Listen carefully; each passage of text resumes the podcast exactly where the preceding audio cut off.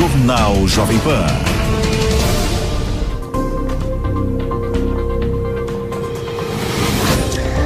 Olá, muito boa noite. Já estamos no ar começando o Jornal Jovem Pan para todo o Brasil. Mais uma vez, muito obrigado pela sua audiência. A gente começa falando sobre a onda de calor pelo país e as consequências, claro, da chuva. No caso aqui em São Paulo, alagamentos, queda de árvores, falta de energia, os transtornos constantes na vida de quem vive em grandes cidades. E aqui em São Paulo, claro, a situação não é diferente. Mas diante do caos dos últimos dias, o prefeito aqui de São Paulo, Ricardo Nunes, adotou uma medida extrema.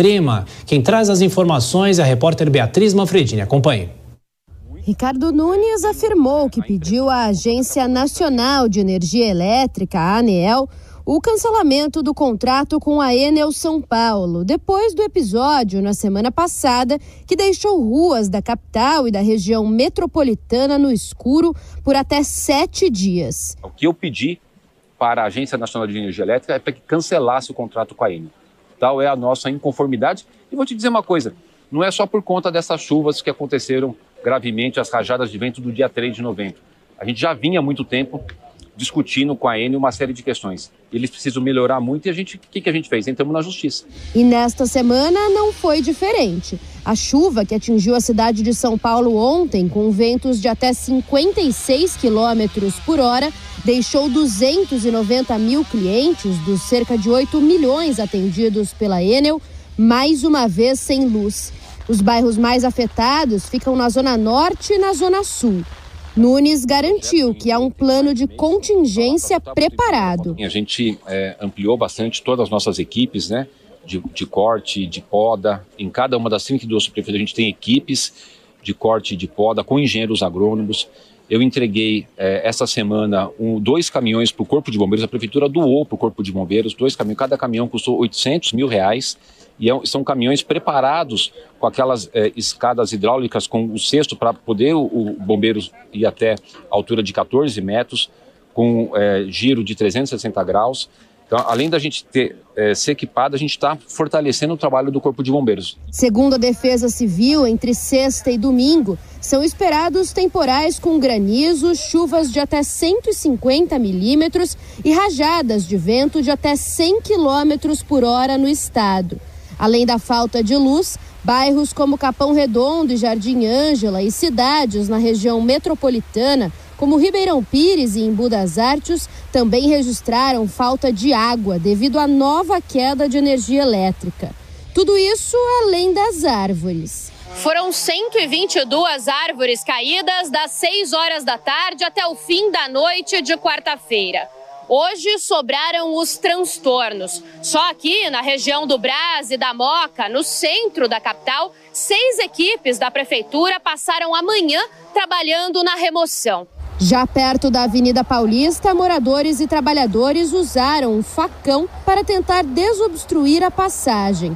Foi o caso do Fausto, que trabalha em um ponto de táxi em uma rua em que duas árvores caíram. A gente arrumou um facão aqui com o pessoal do, dos prédios, que são colegas nossos, para cortar, só para o pessoal passar os carros aqui. Aí agora chegou a CT para arrumar aí. Vocês tentaram falar com a prefeitura, chamar alguém para vir? Sim, tentamos, mas demora. Além da queda de 122 árvores durante a noite, o Corpo de Bombeiros informou que recebeu chamados para outras nove durante a madrugada. No total, somando enchentes, quedas de muro e outros registros, segundo o governo de São Paulo, foram 180 ocorrências contabilizadas. Bom, além da possibilidade de caçar o contrato da Enel, as investigações contra a empresa continuam e a Assembleia Legislativa aqui de São Paulo avança com a CPI contra a companhia. Reportagem de Camila Yunis. O diretor executivo da Enel Brasil, Nicola Cotugno, começou a oitiva desta quinta-feira se desculpando por uma fala considerada equivocada. Não era a mensagem que queria passar, então, obviamente, como foi já falado de todos os executivos da empresa, e como agora eu confirmo e reforço, eu pessoalmente, a empresa, todos os nossos colaboradores sentem fortemente pedem desculpa, não? sentem fortemente o que foi o transtorno para nossos clientes, para as cidades, as prefeituras. E obviamente esse é o sentimento de desculpa eh, que sentimos, não? Todos. Após as fortes rajadas de vento do último dia 3, que deixaram mais de 2 milhões de pessoas em São Paulo e na região metropolitana sem energia, Nicola Cotugno afirmou que a Enel tem aprendido com o recente acontecimento. A primeira melhora foi ter 600 equipes já na rua e a segunda melhora foi ter a capacidade hoje de já estar a 900 e mais equipes na rua hoje. Então, essa é a lição aprendida esse movimento imediato. O diretor executivo da Enel Brasil foi pressionado por parlamentares a ser mais claro quanto ao prazo para ressarcimento de clientes, como reiterou o deputado Luiz Marcolino do PT. Já tem cobrança do governo federal, já tem cobrança do governo do estado de São Paulo, já teve cobrança aqui na nossa própria CPI, na semana, inclusive, que aconteceu. Já tem do Ministério Público, já tem do PROCON, então acho que não dá né, para ser um prazo muito longo. A gente tem que sair daqui do dia de hoje, já com a data definida, né, da, da Enel colocar né, para a CPI o prazo do ressarcimento dos critérios. Após dizer que não conseguiria fixar uma data, Nicola Cotugno afirmou que até o dia 28 deve apresentar um plano que está sendo desenvolvido. Durante a oitiva, o executivo disse que mais de 200 mil clientes ficaram sem energia nesta quarta-feira após as chuvas. Segundo ele, 652 equipes atuaram para retomar o fornecimento energético. A Defesa Civil de São Paulo emitiu um alerta para fortes chuvas e rajadas de vento de até 100 km por hora para este final de semana. O diretor executivo da Enel Brasil assumiu dificuldade em lidar com os possíveis impactos causados pelas tempestades. No entanto, disse que a empresa está se preparando e que cerca de 1.200 equipes estarão disponíveis para os reparos. Sobre o futuro da empresa italiana, ele ainda afirmou que a companhia tem interesse em renovar a concessão. A CPI da Enel ouviu também esta semana o presidente da Enel São Paulo, Max Lins. Inclusive, durante a sessão, a luz se apagou algumas vezes, gerando reação por parte dos parlamentares. Na ocasião, o presidente da Enel São Paulo disse que a falha era da casa, o que foi rebatido pelos deputados.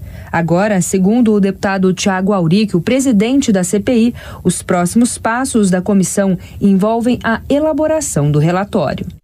Bom, já quero chamar os nossos comentaristas nessa quinta-feira, Dora Kramer, Cristiano Vilela, boa noite para vocês.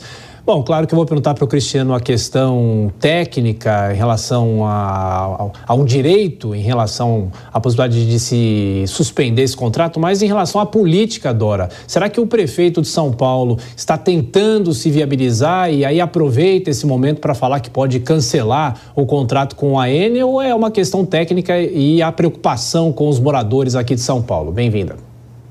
Boa noite, Tiago. Boa noite, Cristiano Vilela. Boa noite a todos. Tiago, eu acho que tem as duas coisas. Claro que tem o gesto político. A coisa é, caiu no colo do, do, do, prefeito de São Paulo, como não poderia deixar de ser, mas a, a, a empresa tem uma responsabilidade gigantesca. Então, acho que natural que ele tenha essa reação, desde que a coisa não fique aí na base do jogo de empurra. Agora, uma coisa é o prefeito fazer esse gesto político, né, de pedir a ANEL, porque não depende dele, a, o rompimento do contrato. Outra coisa, e aí o Cristiano vai poder explicar direito para a gente é, são as condições uh, legais, né, objetivas, reais de se ter um, uma, de se revogar esse contrato ou até de não se renovar, enfim, mas que o serviço da Enel,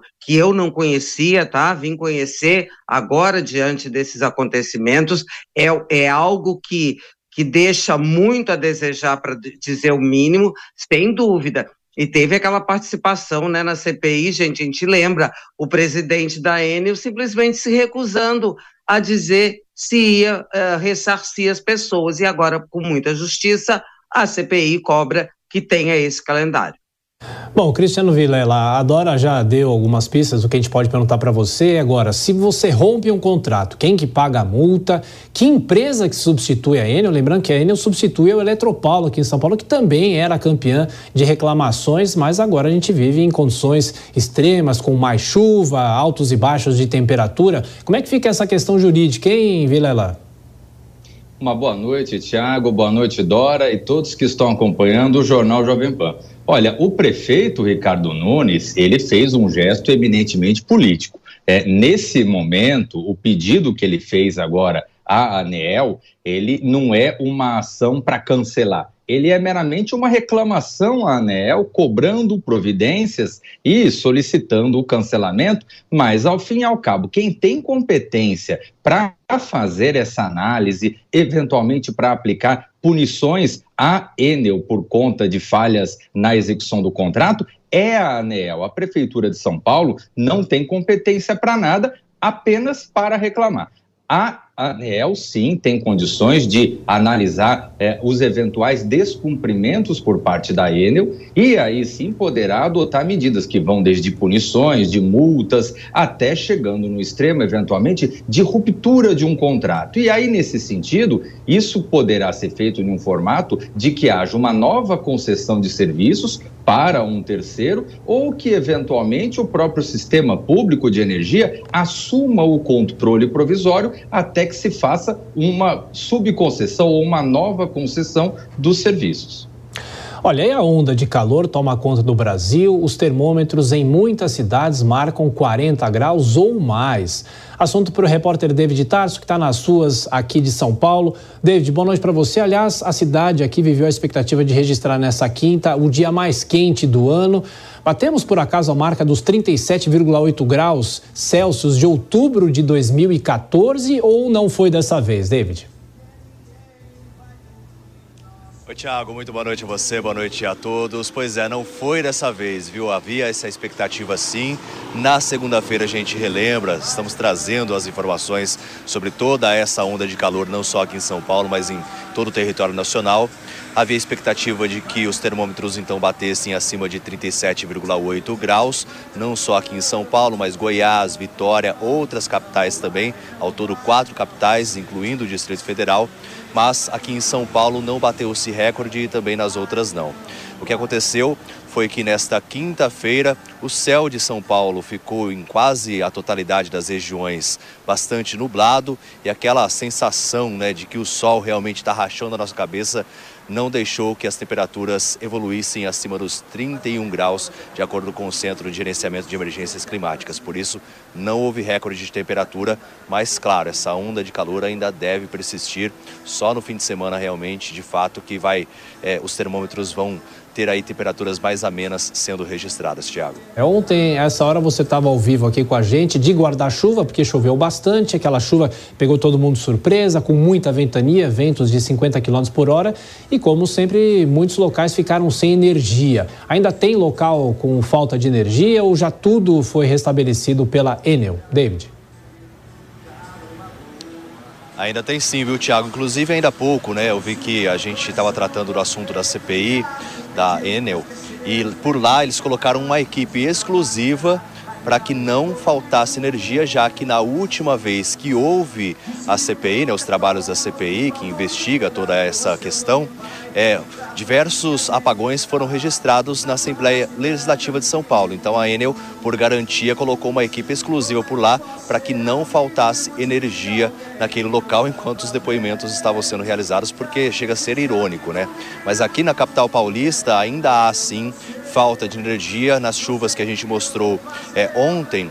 Cerca de 290 mil usuários de energia aqui em São Paulo, na região metropolitana, ficaram sem eletricidade.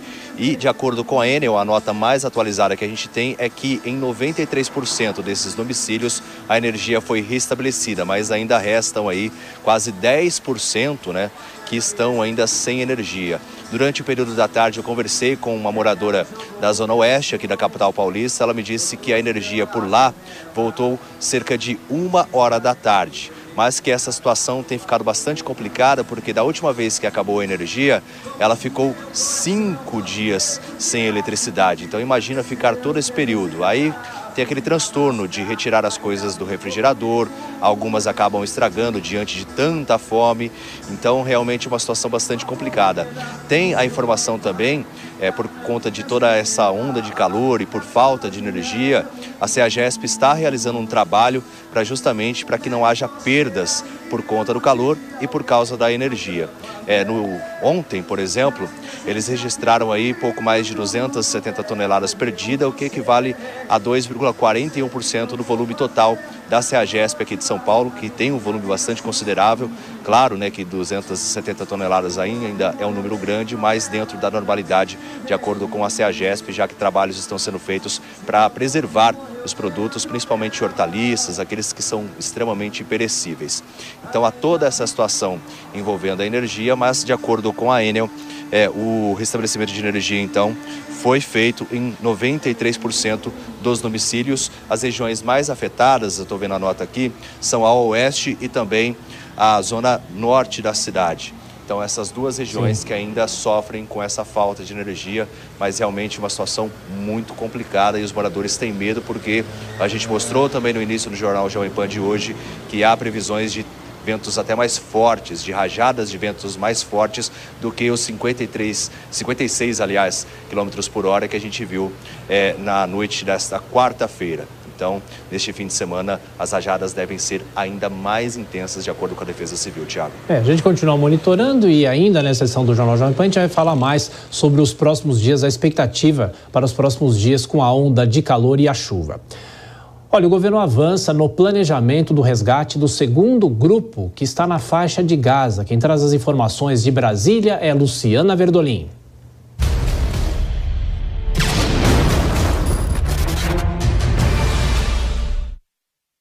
Olha, depois do presidente Lula ter sido cobrado pessoalmente durante a chegada do primeiro grupo de repatriados lá da faixa de Gaza aqui em Brasília, o governo já discute a possibilidade de repatriação de um segundo grupo que ainda está na região do conflito.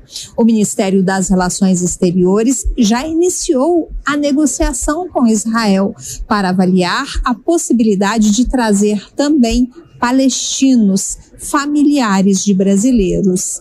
As conversas só começaram agora, por isso a discussão promete ser longa, assim como aconteceu anteriormente, será preciso conversar também com autoridades do Egito, da autoridade palestina, e não está descartada nem a possibilidade de diálogo com o Hamas. O governo sabe, no entanto, que no caso da retirada de palestinos mesmo que tenha algum tipo de relação com brasileiros, a dificuldade é muito maior.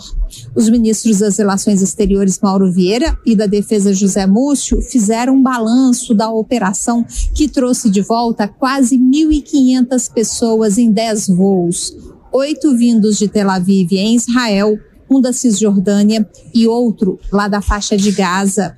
O último grupo chegou aqui a Brasília essa semana e todos já foram levados para casa de parentes e alguns ainda foram para abrigos no interior de São Paulo todos receberão apoio do governo brasileiro por um certo tempo. Eles já tiraram documentos, as crianças já foram vacinadas ainda aqui em Brasília e todos já receberam atendimento médico e psicológico. De Brasília, Luciana Verdolim. O exército de Israel afirma que encontrou o corpo de uma mulher sequestrada pelo Hamas perto do hospital Al-Shifa, em Gaza. As tropas revisam todos os prédios, revistam todos os prédios da unidade de saúde. O nosso correspondente Luca Bassani atualiza as informações sobre a guerra entre Israel e Hamas. Já passamos dos 40 dias de guerra. Boa noite, Luca. Boa noite a você, Tiago, a todos que nos acompanham. As batalhas têm se concentrado tanto no hospital Al-Shifa quanto em seu entorno. Nós vemos que as forças de defesa de Israel dizem até que encontraram a entrada de um dos túneis do Hamas nas proximidades do hospital, no subsolo desta eh, estrutura sanitária que estaria sendo utilizada também para a máquina de guerra do grupo terrorista. Todas essas informações foram negadas pelo Hamas, mas a gente vê que Israel tem fornecido imagens para grande parte da imprensa mundial, inclusive há jornalistas da própria BBC que estão acompanhando parte das tropas israelenses nessa sua incursão em Gaza. Como você bem disse, um dos corpos de uma das reféns que estava sob a custódia do Hamas foi encontrada é, bem próxima ao hospital, ou seja, daquele contingente de 240 pessoas nós vemos que quatro foram já é, libertas e uma confirmada morta. Ainda há muita gente é, que está desaparecida, que está sequestrada e um, uh, vários esforços continuam sendo realizados pelo Catar, pelos Estados Unidos, pelo, por Israel, Jordânia, Egito, entre outros países, para tentar a liberação de pelo menos 50 reféns durante os próximos dias, em troca também é, de uma pausa humanitária ou até mesmo uma trégua por alguns dias. A gente vê aí nas imagens grande parte dos armamentos e também das munições encontradas pelo exército de Israel é, em diversas ocasiões, diversos prédios residenciais e também no próprio hospital El-Shifa, e nesse sentido eles garantem que só vão terminar essa operação no hospital uma vez que todos os eh, terroristas do Hamas sejam eliminados dessa localidade. No que diz respeito às pausas humanitárias, nós vemos que ontem houve uma resolução da ONU finalmente aprovada é, no Conselho de Segurança, com 12 votos favoráveis e três abstenções, Estados Unidos, Reino Unido e Rússia, mas Israel disse que não vai cumprir essas é, ordens vindas da ONU, porque acredita que isso poderia colocar em risco o êxito da sua operação militar. A pressão cresce para que esses corredores humanitários sejam abertos de forma constante, mas a gente vê que nos, durante os últimos dias a operação de terra, essa incursão com terra com soldados, uma luta mais convencional tem se tornado o padrão, ao é, contrário daqueles bombardeios intensos que nós observamos durante as últimas quatro semanas. É, Luca, e mais duas questões que chamam a atenção: um bombardeio em um local em Jerusalém e também as forças de Israel teriam bombardeado a casa do número um do Hamas. A gente sabe que às vezes no, na guerra é difícil você fazer a checagem independente, né? E nesse caso são os dois lados, Israel e Hamas. Mas de qualquer forma, o que que representaram essas duas ações de hoje? Olha, o Hamas diz que nas, nas proximidades de Jerusalém, onde há um posto de controle, houve um ataque que matou um soldado israelense. Ele diz que esse ataque foi para sua autoria. Por enquanto, ainda segue sob investigação da polícia de Israel, já que é um crime que foi cometido dentro do território israelense, ao mesmo tempo em que as forças de defesa de Israel, IDF, que seguem na faixa de Gaza, diz ter destruído a casa do número um do Hamas, que não vive por lá. Nós sabemos que grande parte dos membros sênior, daqueles que são mais importantes e tomam as decisões, além de planejar grande parte dos atentados terroristas, ou vivem no Catar ou na Turquia ou em tantos outros países pelo mundo, mas têm residências em Gaza. Então, é, vídeos também viralizaram de retroescavadeiras destruindo a casa é, dos terroristas, dizendo que tudo aquilo que for associado direto ou indiretamente com é, os terroristas do Hamas será destruído e eliminado, já que o objetivo de Israel, uma vez que essa guerra acabe, é, através de uma coalizão de países internacionais, também colocar é, uma administração é, internacional com apoio dos países árabes, sem o Hamas participando desse processo administrativo e político. A gente precisa, obviamente, dessas confirmações, como você bem disse, Tiago, uma guerra um pouco atípica, afinal não é um território muito fácil, muitos jornalistas, inclusive, já morreram desde o início desse, desse confronto, e a certeza de números, a certeza de localidades, daquilo que foi encontrado ou não, assim como na guerra da Ucrânia, só saberemos uma vez que o conflito terminar. Israel está dizendo agora que pode atacar o sul de Gaza, depois de todo o trabalho que fez no norte.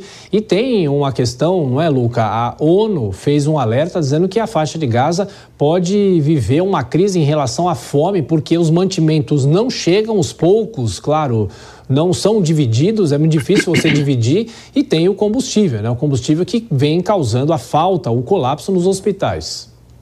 É, Tiago, a gente vê que desde que a guerra começou, esse cerco imposto a Gaza acabou fazendo com que grande parte dos caminhões que chegavam no território não pudessem mais entrar, eram cerca de 500 caminhões por dia. Hoje, menos de 100 entram todos os dias, ou seja, não é o suficiente para as mais de é, 2 milhões e 300 mil pessoas que vivem por lá, ao mesmo tempo em que essa falta de energia promove uma catástrofe humanitária no aspecto dos hospitais que não têm o combustível necessário para os geradores, perdão, além de você ter todas essas dificuldades relacionadas com alimentos que faltam e não conseguem ser mantidos conservados nas geladeiras, é, que não funcionam também. Então, uma situação extremamente difícil, a situação sanitária, falta de água potável para que as pessoas façam a sua higiene, há um surto de sarna, surto de diarreia, entre outras doenças que podem também causar mortes, além da própria guerra, que já é uma tragédia por si só. Então, é, esses apelos têm sido feitos de maneira constante com as agências das é, Nações Unidas e outras ONGs que trabalham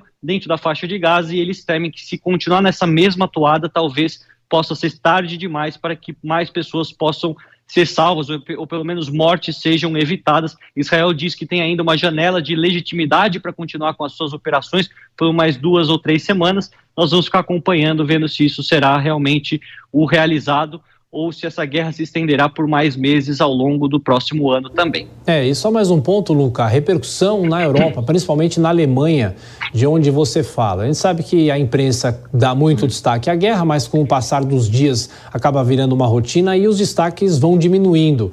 Mas aí, no caso da Alemanha, a repercussão ainda é muito grande, as expectativas diplomáticas também?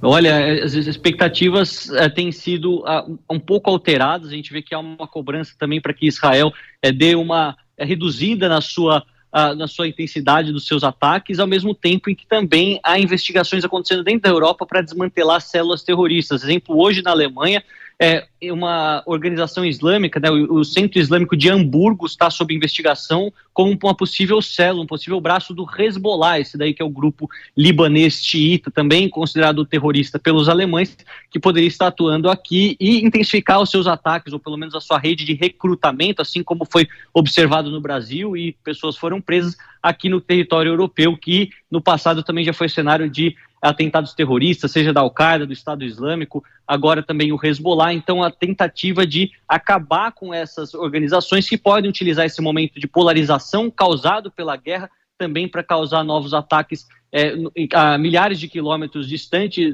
distantes da faixa de Gaza, distantes de Israel, e isso é uma preocupação, diminuir o sentimento de antissemitismo ao mesmo tempo que se desmantela as células terroristas e seguir, obviamente, aquela posição histórica de apoiar o Estado de Israel, a solução dos dois, dos dois estados, por mais difícil que isso possa parecer por hora. Valeu, Luca. Daqui a pouco você volta aqui no Jornal Jovem Pan com um panorama completo da guerra e a gente vai até Israel. Nosso correspondente Han Lutzki segue acompanhando o desenvolvimento deste conflito diretamente de Israel e atualiza as informações. Boa noite, Han.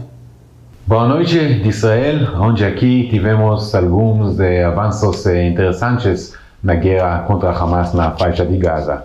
Eh, primeiro, pouco tempo atrás, o porta-voz de Israel eh, anunciou que o exército achou o corpo de um das reféns que estava na mãos da Hamas, Yudit Weiss, eh, do kibbutz Be'eri, 64 anos, eh, nós sabemos que ela estava doente com câncer já quando foi sequestrada. Eh, o marido dela foi assassinado lá no 7 de outubro e hoje o corpo dela eh, foi trazido para Israel. O porta-voz de Israel também eh, falou que o exército está atuando em vários hospitais na, na Gaza, na cidade de Gaza, e em tudo eles achou evidências de atividades do Hamas. Dentro de Israel, eh, a pressão política sobre Benjamin Netanyahu aumenta cada dia pouco mais. Muitas pessoas pensam que o governo não faz suficiente para ajudar eh, famílias do sul, do norte, eh, militantes que estão nas na reservas e, em geral, ajudar todo mundo. E claro que tem opressão na questão dos reféns. As familiares dos reféns estão andando ainda de Jerusalém, devem chegar lá no sábado. E mais e mais pessoas vão eh, marchar junto com eles. Essa pressão nós vemos também nas pesquisas políticas aqui que Netanyahu está perdendo força. Até aqui de Israel, boa noite para a Jovem Pan, Ran Lutzki.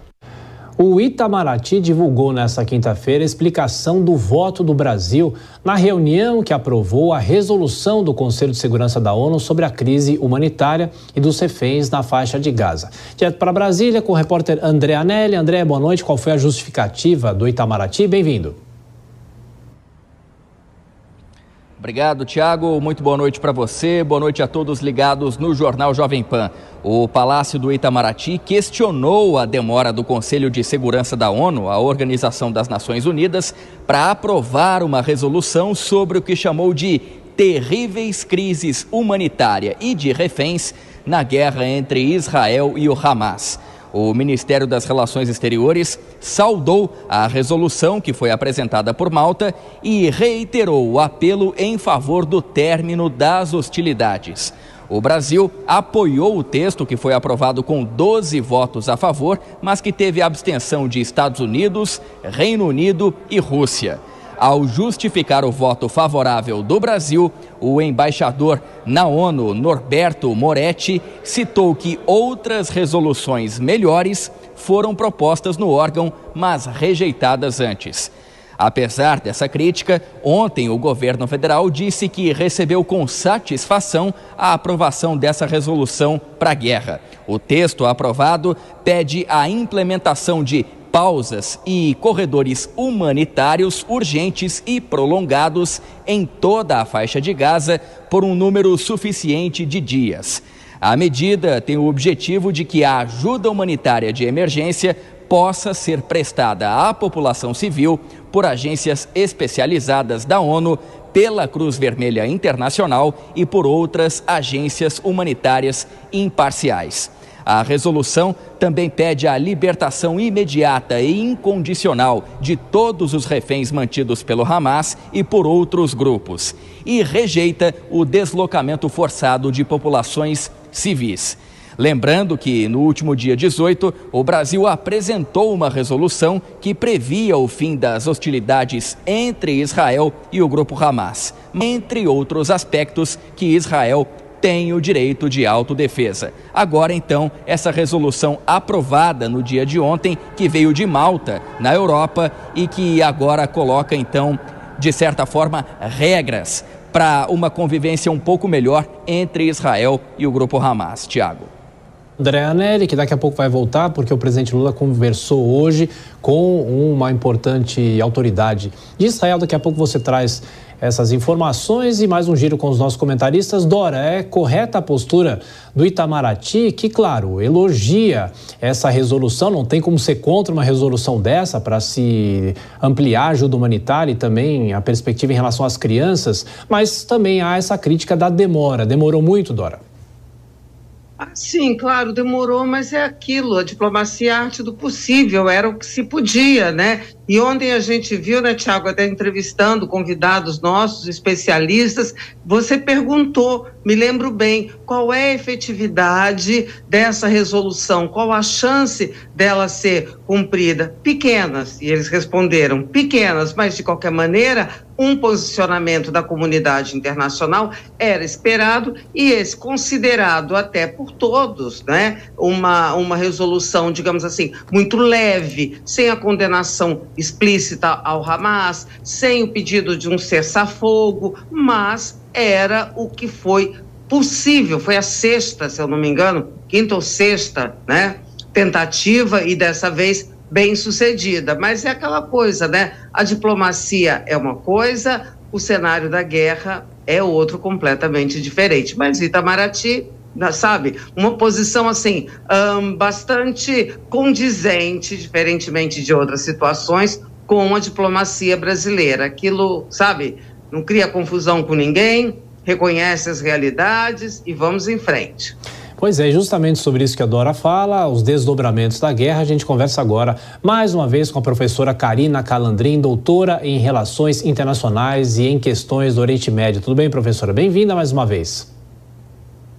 Muito obrigada pelo convite. Boa noite. Bom, o tempo da diplomacia é diferente e, no caso de uma resolução da ONU, é apenas uma sugestão? Se Israel vai acatar, é outra história, é isso? Isso mesmo. É, temos que lembrar que a ONU, como qualquer outro organismo internacional, não corresponde a um governo mundial. Então, ele não possui o monopólio do uso da força, a possibilidade de fazer com que algum outro Estado cumpra a sua determinação, seja ela colegiada ou não. Né? Então, apesar da, do Conselho de Segurança ter chegado a uma resolução, cabe a Israel, que é o Estado soberano, cumprir ou não essa determinação. E, obviamente, tem consequências no cumprimento ou no descumprimento da resolução. E essas consequências Israel vai ter que arcar com elas. Mas o caso é que a ONU não tem ferramentas para impor que os países cumpram as suas resoluções, seja nesse caso Israel ou qualquer outro país. O professora, a situação na faixa de Gaza, claro, cada dia mais a situação fica muito mais difícil. Agora há essa possibilidade de uma, uma crise em relação à falta de alimentos, à fome entre as pessoas. Isso pode, de uma certa maneira, precipitar uma solução para essa guerra ou não necessariamente? Bem, é o que a comunidade internacional espera. Então, cada vez que a situação se deteriora cada vez mais na faixa de Gaza, a comunidade internacional pressiona para uma pausa humanitária. É, nem tem sido discutido tanto um cessar-fogo, porque sabe que Israel não vai aceitar no momento. Então, uma pausa humanitária, estabelecimento de corredores humanitários para garantir uma, uma qualidade de vida mínima para os civis palestinos. O problema é que essas pausas, mesmo as pausas humanitárias, são vistas por Israel como uma oportunidade do Hamas se fortalecer e se rearmar contra o Estado de Israel. Então, por isso que não está sendo é, muito bem recebida essa proposta de pausa humanitária. Mas a pressão internacional ela cresce cada vez mais. E Israel, né, o governo israelense, vai ter que repensar sua ação a partir dessa pressão internacional, que até vemos do próprio Estados Unidos, que é, um, é, o principal aliado de Israel no mundo e que já tem pressionado o governo israelense por uma pausa humanitária. Ô, professora, como é possível fazer uma análise até isenta em relação ao que a gente está vivendo no Oriente Médio? Porque, de um lado, a, a Palestina e também muita gente tentando fazer referências ao Hamas, tentando juntar as duas coisas, mas isso não é verdade. E também o, o, próprio governo de Israel, diferentemente do que é o país como um todo, porque nem todo morador de Israel apoia o atual governo. Como é que é possível fazer uma análise equilibrada dessas duas questões, professora? Eu acho que, como você bem colocou, é, essa análise ela se inicia com a separação dos atores. Então, nós temos o Hamas, que é um grupo terrorista, que não representa a causa palestina, que não representa os palestinos em sua totalidade, que também oprime os palestinos na faixa de Gaza. Né? Lembrando que o Hamas é o governo de Gaza desde 2007 então, há uma opressão também dos palestinos por parte do Hamas. Uh, então, a gente não pode confundir os palestinos, sejam eles de Gaza ou fora de Gaza, com o grupo Hamas, que deve ser condenado, que deve ter as suas ações condenadas. E da mesma forma em Israel, a gente não pode confundir o governo de Israel com o Estado de Israel, com a população israelense e ainda mais, digo, com os judeus, porque o que a gente vê agora do aumento do antissemitismo é que atrelam judeus que, por exemplo, estão no Brasil, que não têm cidadania israelense, que não votam em Israel, com as ações do governo de Israel. Então é preciso tomar é, um, uma visão realmente de separar os atores, entender quem deve ser responsabilizado. Então, ao alvo das críticas, ele deve ser, no caso das pessoas que gostam, gostariam de criticar né, as ações de Israel, tem que ser o governo de Israel, e não os cidadãos israelenses, e não os judeus de forma geral, da mesma forma que não podemos unir os palestinos com o Hamas, que é um grupo terrorista. Então são ações diferentes. Eu acho que a análise isenta ela começa a partir daí. No momento que há a generalização dos atores, você leva a estereótipos e preconceitos, né, tanto aos palestinos quanto aos israelenses e aos judeus que são vítimas nesse processo, principalmente quando a gente fala dos civis palestinos e dos civis israelenses, que estão sofrendo com essa guerra já há, há mais de 40 dias. Então esse é o contexto, né, para pensarmos em uma análise isenta. Ô professor, aí as pressões internacionais contra Israel, até mesmo pressões dos Estados Unidos para que haja uma pausa humanitária talvez mais duradoura e também a atenção com os civis que estão na faixa de Gaza, a senhora acha que essa pressão internacional tende a aumentar com a entrada desses outros atores, não no fronte da guerra, mas no discurso, na crítica?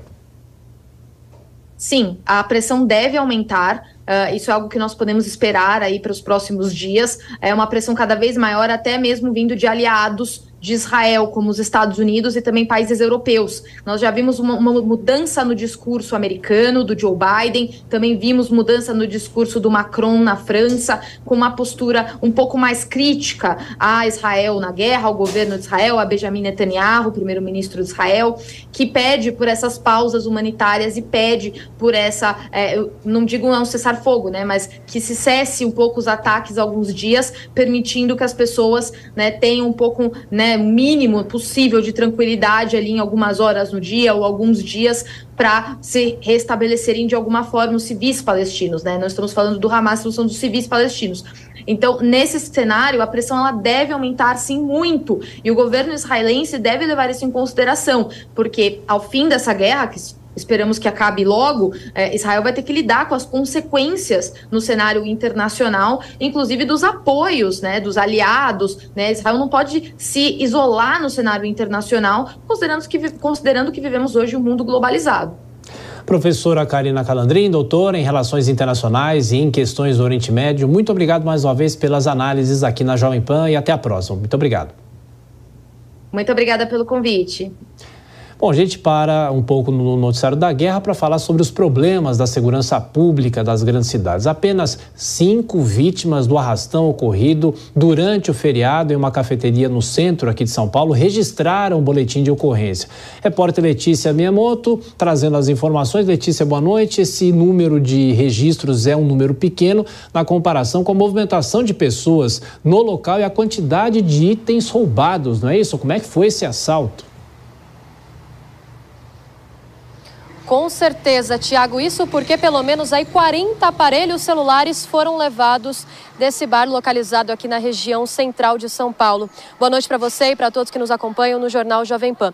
E o mais surpreendente, viu, Tiago, é que a gente consegue perceber agora que mesmo de noite é uma região bastante movimentada, né? Por ser região central, mas principalmente por ser uma rua que concentra bastante bares e restaurantes. Principalmente aqui, como eu disse, né, região central fica na rua Barão de Tatu Tatuí, aqui na zona central de São Paulo, e as informações que dão conta até o momento, né, as informações iniciais resgatadas aí pela Polícia Civil, que já iniciou a investigação para tentar chegar até esses assaltantes, é que pelo menos quatro homens chegaram armados aqui durante o dia, por volta das três horas da tarde, entre duas e meia e três horas da tarde. Eles chegaram em um veículo C3 prata, estacionaram aqui bem em frente, onde eu, onde eu estou, e pelo menos três criminosos entraram nessa cafeteria, na cafeteria Mug. Então eles abordaram esses clientes, como eu disse, esses criminosos estavam armados. Eles pegaram ali pelo menos 40 aparelhos celulares, não só dos próprios clientes, como também de alguns funcionários que estavam no local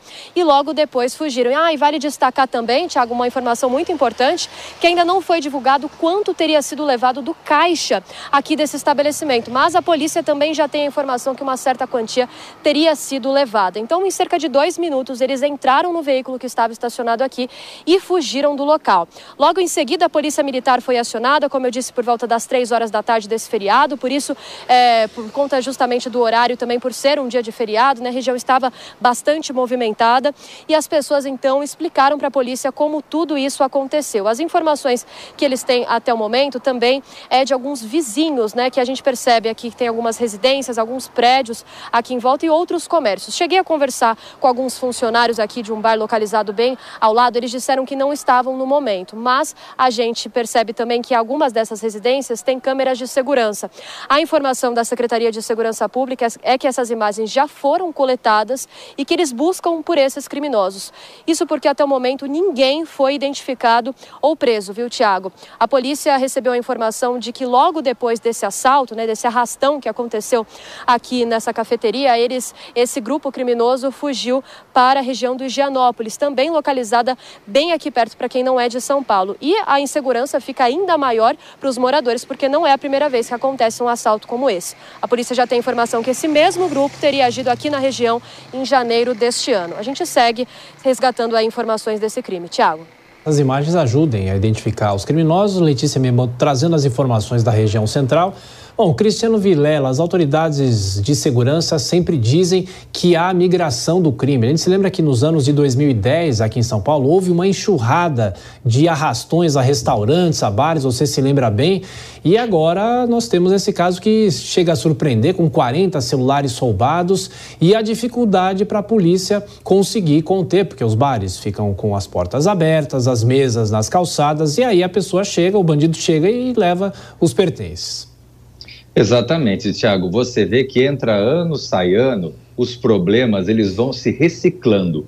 Isso por conta de que não existe uma solução efetiva para a questão da segurança. Entra governo, sai governo, se toma uma medida pontual aqui, outra medida pontual acolá, mas não se tem algo que seja estratégico para acabar com o problema da segurança. E aí, com isso, quando você tem um grande problema no, na Avenida Paulista, no caso de São Paulo, por exemplo, você bota policiamento na Avenida Paulista, uma outra região passa a ser objeto de assaltos. Aí o policiamento vai todo para aquela região, os assaltos vão para outra modalidade. Com isso, a gente vai trocando os tipos de assalto, as modalidades de assalto, mas continua tendo uma insegurança generalizada de toda a população, não só em São Paulo, como no país inteiro.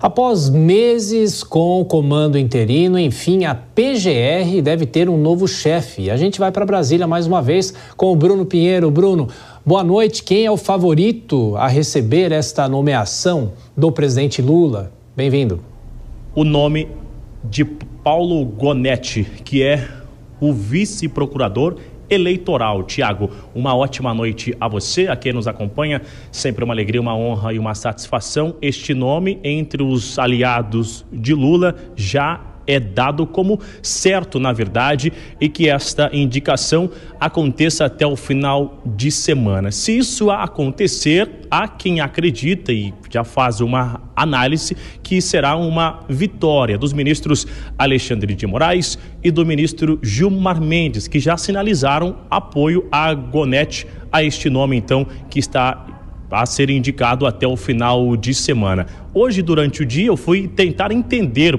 porque, de fato, esse nome ou a indicação, o substituto de Augusto Aras levou tanto tempo a ser indicado, a ser respondido. O que eu ouvi é que Lula estava querendo e está querendo indicar alguém da sua confiança e que os nomes que foram indicados a Lula, ele não tinha nenhuma intimidade, não tinha este conhecimento. Eram nomes novos e que era necessário entender a história de cada um ou seja, individualizar a história, a função de cada um, o que já fizeram até aqui. E aí, diante disso, chegou a este nome que, entre aliados lá do Palácio do Planalto, será indicado até o final de semana. De forma reservada, os ministros chegam a falar com os seus aliados, seus auxiliares, mas de forma com jornalistas não confirmaram esta informação. Esse tipo de comportamento foi adotado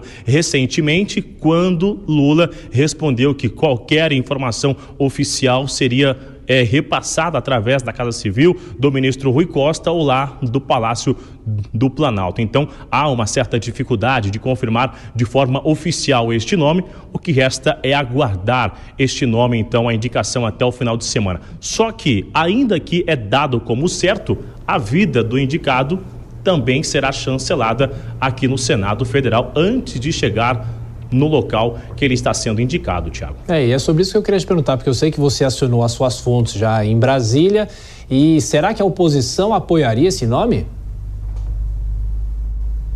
Olha, Tiago, o que eu ouvi é que sim. Eu ouvi hoje com alguns nomes, o que as minhas fontes revelaram durante o expediente, hoje nesta quinta-feira, é que o nome que Lula está indicando para ser o substituto de Augusto Aras não vai enfrentar nenhuma resistência aqui durante uma sabatina. Só para a gente entender o rito como que é após ser indicado, o nome é agendado para uma sabatina, que é uma entrevista, na verdade, na Comissão de Constituição e Justiça. Essa, esse agendamento vai depender do senador Davi Alcolumbre, que é quem está à frente da CCJ. Se for aprovado, no mesmo dia é analisado em plenário. Aí também é necessária uma outra votação. O que eu ouvi é que a oposição está enxergando essa indicação como um direito do presidente da República, um direito do presidente Lula, e que olhando o histórico do indicado não tem nenhum questionamento, que o histórico é inquestionável. Agora, essa indicação abre um outro espaço ao mesmo tempo para o advogado-geral da União, Jorge Messias, ser o indicado para a vaga da ministra Rosa Weber na Suprema Corte. Ao mesmo tempo, aliados do governo Lula nas redes sociais articulam, limpando a imagem do ministro Flávio Dino em relação aos últimos acontecimentos envolvendo o Ministério da Justiça. o ministro Flávio Dino já revelou que acredita que não haverá resistência aqui no Senado Federal. O que eu ouvi hoje é que a oposição já planejava dificultar a vida do ministro Flávio Dino em uma eventual indicação e agora muito mais. E com isso, haverá um receio lá do Palácio do Planalto de recuar no nome do ministro Dino e apostar no nome de Jorge Messias. Isso tudo, claro, de forma remota, essa articulação continua acontecendo. O que é certo é que esse nome, o substituto de Augusto Aras, não enfrentará resistências no Senado Federal. Viu, Tiago? É, esperar os próximos dias. Bruno Pinheiro de Brasília, eu já vou chamar a Dora Kramer. Será que há toda uma organização ligada aos dois nomes? Em relação à PGR com Paulo Gonet e o Supremo Tribunal Federal, Dora? É muita articulação política para esses dois nomes.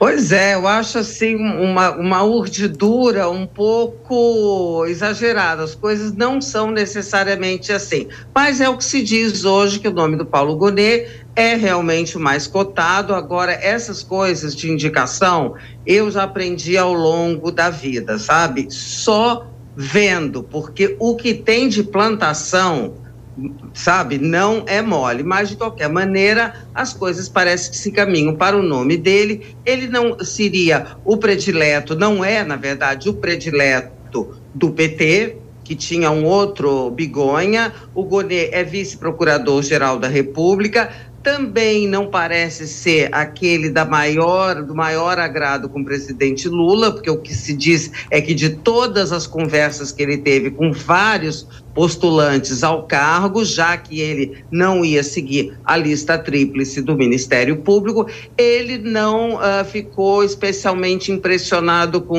nenhum deles. Agora, eu acho até bom, sabe, gente, não ser do agrado total do partido, não ser do agrado do presidente da República, porque o procurador-geral da República não está lá para agradar ninguém, e sim cumprir a função da chefia do Ministério Público, que é o órgão, segundo a Constituição, encarregado de defender a sociedade.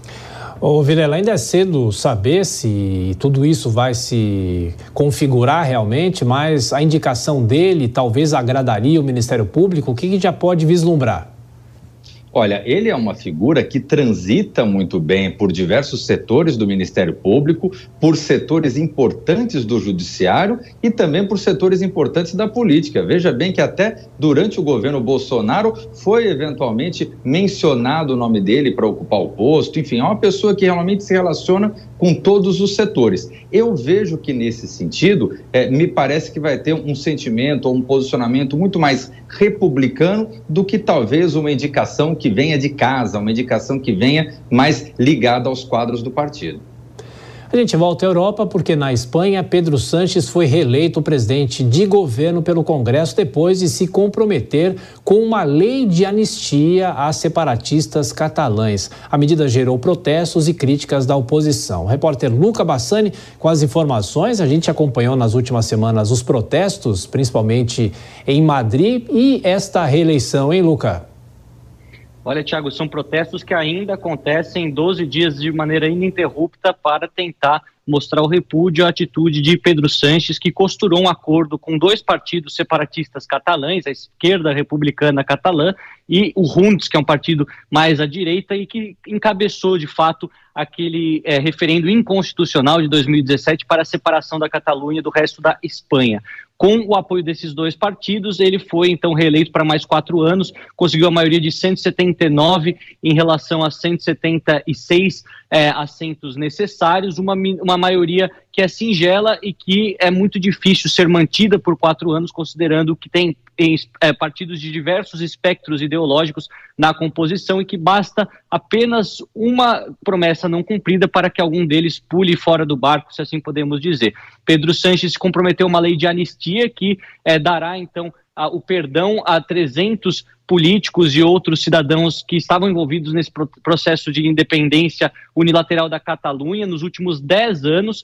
Inclusive, isso pode reacender a questão relacionada ao separatismo catalão. Lembrando que também partidos separatistas bascos e galegos fazem parte da coalizão de Pedro Sanches, que, segundo a oposição agora, os partidos de direita, os conservadores, é uma traição à causa é, constitucional da União Espanhola, que já foi ameaçada em diversas ocasiões, inclusive no passado com atos de terrorismo, com esses referendos, e que agora, para que ele se mantenha no cargo, possa é, ter o renascimento desses movimentos, algo que julgam perigoso. Inclusive, o líder da oposição do PP, o Partido, é, o partido Popular de Direita, é, Alberto Núñez Feijó, é, conclamou uma é, manifestação para o próximo sábado para mostrar exatamente a insatisfação e nós vamos estar aqui também de plantão acompanhando, ver se isso tem a repercussão é, desejada pela oposição agora. E se nas ruas também os protestos podem aumentar. Luca Bastani, bom descanso para você aí na Europa. Você volta na nossa programação. E o nosso assunto agora é a economia e o mercado financeiro teve mais um dia de forte alta aqui no Brasil. A gente conversa então com quem entende sobre esse assunto. A nossa convidada é a economista Ariane Benedito, mais uma vez participando aqui da programação da Jovem Pan. Boa noite, Ariane. Muito obrigado. Boa noite, Thiago. Boa noite a todos. Sempre muito bom estar aqui com vocês. Obrigado. Bom, o que, que acontece efetivamente com a Bovespa? Eu tenho aqui os números. Bovespa teve uma alta de 1,24% a 124.730 pontos. A Bovespa que vem colecionando inúmeros resultados positivos. O que, que pesou para esse desempenho nesta quinta-feira? Estamos sendo muito beneficiados pelo cenário externo, né? Que era uma preocupação devido ao feriado, que a gente teve essa pausa no mercado brasileiro, mas respondeu conforme as expectativas, um dia bem positivo para a Bolsa, depois da divulgação do CPI do Reino Unido e do PPI dos Estados Unidos, né? O CPI, que é o índice de inflação, bem como também divulgado nos Estados Unidos na terça-feira. Ambos os dados vieram abaixo das expectativas do mercado, ou seja, um dado mais é, favorável para essas economias, né? Que a gente espera que a inflação comece por lá desacelerar e que a gente comece a ter também um afrouxamento da política monetária, que favorece o mercado.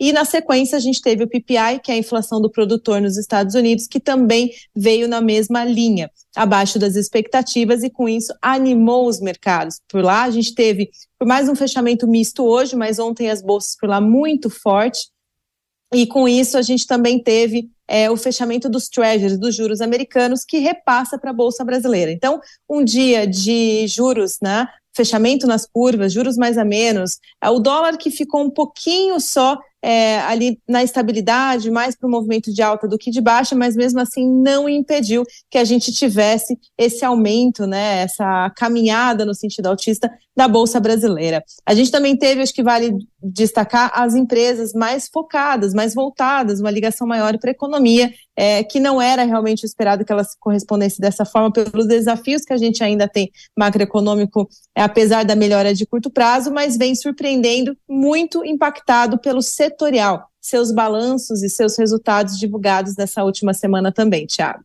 O Ariane, mais uma questão, falando sobre as contas públicas, né? O governo discute a LDO com o Congresso Nacional e agora há essa reafirmação do déficit zero, a tentativa de se atingir o déficit zero em 2024. Como é que o mercado deve reagir isso nessa sexta-feira?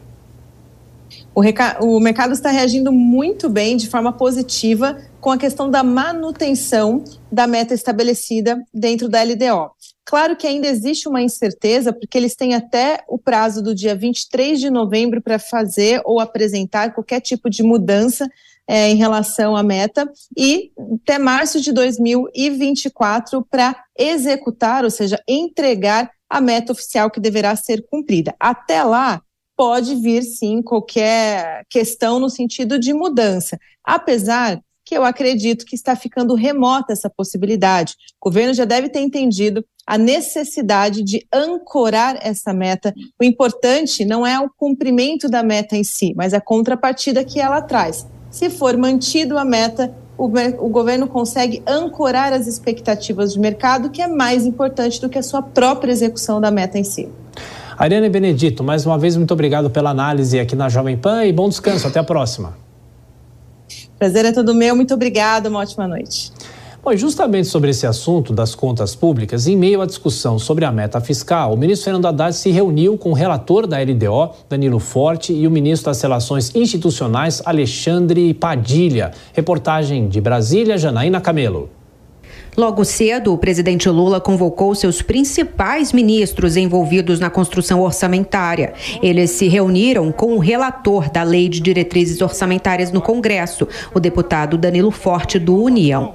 A pauta foi revisar ou não a meta fiscal para o ano que vem, que prevê déficit zero nas contas públicas. Após o encontro, o ministro Alexandre Padilha, de Relações Institucionais, anunciou a decisão. O primeiro objetivo é deixar claro e explícito explícito que não tem iniciativa do governo para alterar a meta fiscal já estabelecida na LDO que o governo encaminhou para o Congresso Nacional. Então, deixamos isso explícito, não existe qualquer e não vai existir qualquer iniciativa do governo de alterar essa meta fiscal. Essa era a proposta do ministro Fernando Haddad desde o início do ano, mas que virou alvo de polêmica quando o presidente Lula disse que dificilmente seria possível cumprir déficit zero. Uma ala do governo chegou a propor a alteração para meio por cento ou 0,75% do PIB em dívida para o ano que vem. O governo diz que será feito um esforço para cumprir a meta, ou seja, aprovar até o ao fim do ano matérias no Congresso que prevêem um aumento de arrecadação. Duas delas são as que tributam os fundos offshore e exclusivos e as apostas esportivas. Ambas já passaram pela Câmara e agora estão em análise no Senado. O grande impasse está na proposta que regulamenta as subvenções do ICMS, o que impede que empresas descontem do imposto de renda os incentivos fiscais concedidos pelos estados. A medida gera impacto aos empresários que têm pressionado os deputados para que a proposta não seja aprovada. Enquanto isso, o governo tenta convencer os líderes partidários, mas ainda não há acordo para votação da matéria. Na reunião aqui no Palácio do Planalto, o ministro Fernando Haddad apresentou uma equação que prevê também a aprovação dessa medida para chegar ao resultado de déficit zero. Após a reunião com o presidente Lula e ministros, o relator da LDO, Danilo Forte, disse não apostar tanto assim na aprovação da proposta o ministro Haddad é otimista. Né? Eu não sou tão otimista quanto ele, né? porque é uma coisa ainda muito mal compreendida, muito mal entendida pelo setor empresarial. Né? E no momento de crise e dificuldade na economia que nós estamos vivendo hoje, tudo aquilo que traz insegurança para os investimentos é ruim para o país. Então, eu acredito que esse é um debate que ainda vai é, se aprofundar no Congresso Nacional né? Tem também é, essa expectativa dessa votação dessa matéria, mas até agora não tem nem sequer um relator constituído. A votação do relatório da Lei de Diretrizes Orçamentárias está marcada para a semana que vem. Na segunda-feira, haverá uma nova reunião entre o relator e o governo. Ô Dora, analisando essa questão e vendo as avaliações de outros analistas, muito se fala que teria sido uma vitória de Fernando Haddad. Mas é possível ter uma vitória, mesmo que esse número não seja atingido para o ano que vem? Olha, desde que houve toda a confusão criada pelo, pelo presidente Lula, aquela declaração tal, eu nunca coloquei a coisa assim como vitória de um, derrota de outro, sabe, do Rui Costa. Acho que não é correto colocar as coisas assim. Mas que o ministro eh, Fernando Haddad consertou a situação, não resta a menor dúvida. Agora, isso não quer dizer, você viu que o ministro Padilha falou que não haverá proposta de alteração da meta por iniciativa do governo o que não significa que não possa haver por iniciativa do Congresso, evidentemente, articulado com o governo, mas não agora, né? Agora, em março, lá, quando houver aquele encontro de, de contas, né, receitas e despesas, de é que se vai ver como é que as coisas ficam, como é que a aprovação das, das medidas de aumento de arrecadação e mais, né, se o governo vai fazer a sua parte na contenção de gastos, porque não adianta só apostar como o governo aposta no aumento da arrecadação. Para o cumprimento da meta, é preciso também que o governo faça parte dele. Pois é, Cristiano Vilela, o dinheiro vem de onde e esse adiamento para março, talvez, dessa decisão final? O que me chama a atenção, e a Dora colocou bem isso, é que o presidente da República atravessou o samba nessa história, né? Porque geralmente a gente está acostumado de haver uma divergência de dois setores dentro de um governo e o chefe do executivo vai lá e toma a decisão salomônica, ou então ele escolhe um dos dois lados, ele dá a palavra final. Nesse caso, o presidente Lula atravessou o samba criou uma confusão generalizada e agora, de alguma forma, o governo está tentando consertar. Vamos aguardar para ver se esse otimismo do ministro Haddad se confirma ou não. Eu tenho a impressão que não. Bom, essa semana está sendo esvaziada em Brasília, pelo menos do ponto de vista do Congresso Nacional. O presidente do Senado, Rodrigo Pacheco, afirma que a Casa Legislativa irá trabalhar em esforço concentrado até o fim do ano. De Brasília, Yasmin Costa. Até o final do ano, o Senado Federal deve trabalhar em esforço concentrado. Segundo o presidente do Senado, Rodrigo Pacheco, a ideia é aprovar principalmente as medidas econômicas prioritárias para o governo. Eu acho que pode ser submetido a CAI ao plenário semana que vem, das BETs, até porque a compro... BETs são apostas esportivas, né? É... Até porque houve o nosso compromisso com a retirada da urgência constitucional, que ele pudesse ser apreciado semana que vem. O dos fundos exclusivos de offshore vai para a Comissão de Assuntos Econômicos. Ainda esse ano nós vamos apreciar também no, no Senado. E já houve manifestação minha também do presidente Arthur Lira nesse sentido. Nós temos que perseguir buscar a meta que foi estabelecida pelo ministro da Fazenda. Nós temos que confiar ao ministro da Fazenda essas diretrizes, esse rumo da economia brasileira e o Congresso Nacional tem que ser colaborativo para essa finalidade. Sobre a reforma tributária, Pacheco disse que deve ter um encontro com o presidente da Câmara, Arthur Lira, para tratar da possibilidade de fatiamento. Nós vamos discutir, eu pedi ao Eduardo Braga que possa sentar com o deputado Aguinaldo Ribeiro. Obviamente que eu e o presidente Arthur Lira também vamos conversar a esse respeito e vamos avaliar, do ponto de vista técnico, se é possível isso ser feito.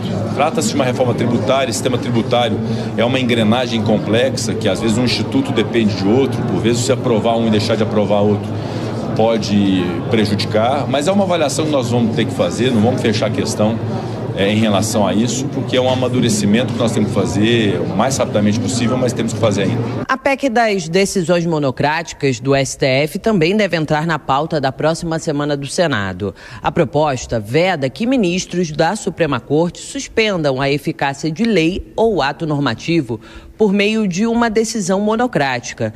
Além disso, o texto também limita o pedido de vista feito pelos magistrados e autoriza que parlamentares cassem decisões da Corte. O presidente do Senado confirmou que vai discutir com os líderes partidários a viabilidade do debate. A PEC 8 é a quinta sessão de discussão é no dia 21 e nessa quinta sessão de discussão ela já está apta para votar.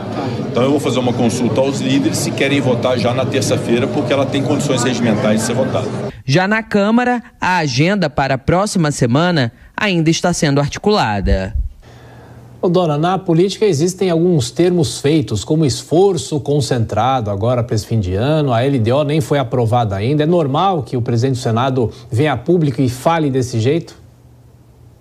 Olha, não, sim, acho que o esforço concentrado, em geral, se anuncia, né? Também não seria necessário se, por exemplo, não se fizessem tantas semanas de esforço desconcentrado, né? Ou alguma palavra que não me vem agora, que é o contrário de esforço. Como essa semana, com um feriado na quarta-feira, aí o pessoal resolveu fazer uma folga geral. Mas o Senado vai ter, o Senado e a Câmara, né? O Congresso vão ter que trabalhar intensamente se quiserem limpar a pauta, porque tem muita coisa para ser votado, coisa muito complicada. Eu acho que nem tudo vai ser possível fechar esse, esse ano. Certamente vai ter uma hora em que os presidentes da Câmara e do Senado vão sentar com os líderes e vão eleger ali algumas prioridades para poder limpar essa pauta, pelo menos parcialmente uma aposta. Acho que essa questão do STF não das sabe medidas que uh, dizem respeito ao Supremo, elas não serão concluídas desse ano. Essa coisa vai ficar para mais adiante. É Ainda que... que passe no Senado, tá? na Câmara eu acho que ela engancha. Sim, é isso que eu ia perguntar para o Vilela, a PEC do STF. A gente fala muito das pautas econômicas, né? mas tem outras pautas que são polêmicas também. Exatamente. Esse, esse exemplo dessa PEC do STF, ele é um bode. E o bode, ele tem uma serventia quando ele está no meio da sala. Quando ele é aprovado ou quando ele é rechaçado, ele deixa de ter a serventia. Então, numa situação como essa, até para que se tenha algum tipo de negociação de posturas, para que de alguma forma se acabe com essa guerra, com esse conflito entre os poderes, é valioso que o bode permaneça na sala por um tempo. Então, eu concordo com a Dora. Esse bode ainda vai ficar muito tempo e só vai ser votado lá para frente, se é que vai ser votado.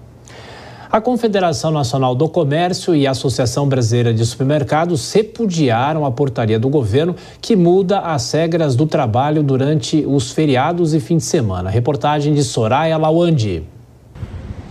A Associação Brasileira de Supermercados, a Abras, criticou a mudança nas regras que permite o trabalho em feriados. Segundo a entidade, a exigência de uma convenção coletiva é uma espécie de cerco à manutenção e criação de empregos e também um retrocesso à atividade que, segundo eles, uma atividade econômica essencial de abastecimento que é exercida pelos supermercados. Por meio de nota, eles dizem o seguinte, que com a revogação, os supermercados e hipermercados terão dificuldade dificuldades para abertura de lojas em domingos e feriados sem uma prévia autorização de convenção coletiva ou uma aprovação da legislação municipal, o que para eles isso vai representar uma elevação significativa nos custos de mão de obra, além de reduzir a oferta de empregos. Eles também dizem que a abertura do comércio aos domingos e feriados favorece não somente o consumo, mas também a geração de empregos e principalmente o atendimento aos 28 milhões de consumidores que diariamente vão e frequentam os supermercados.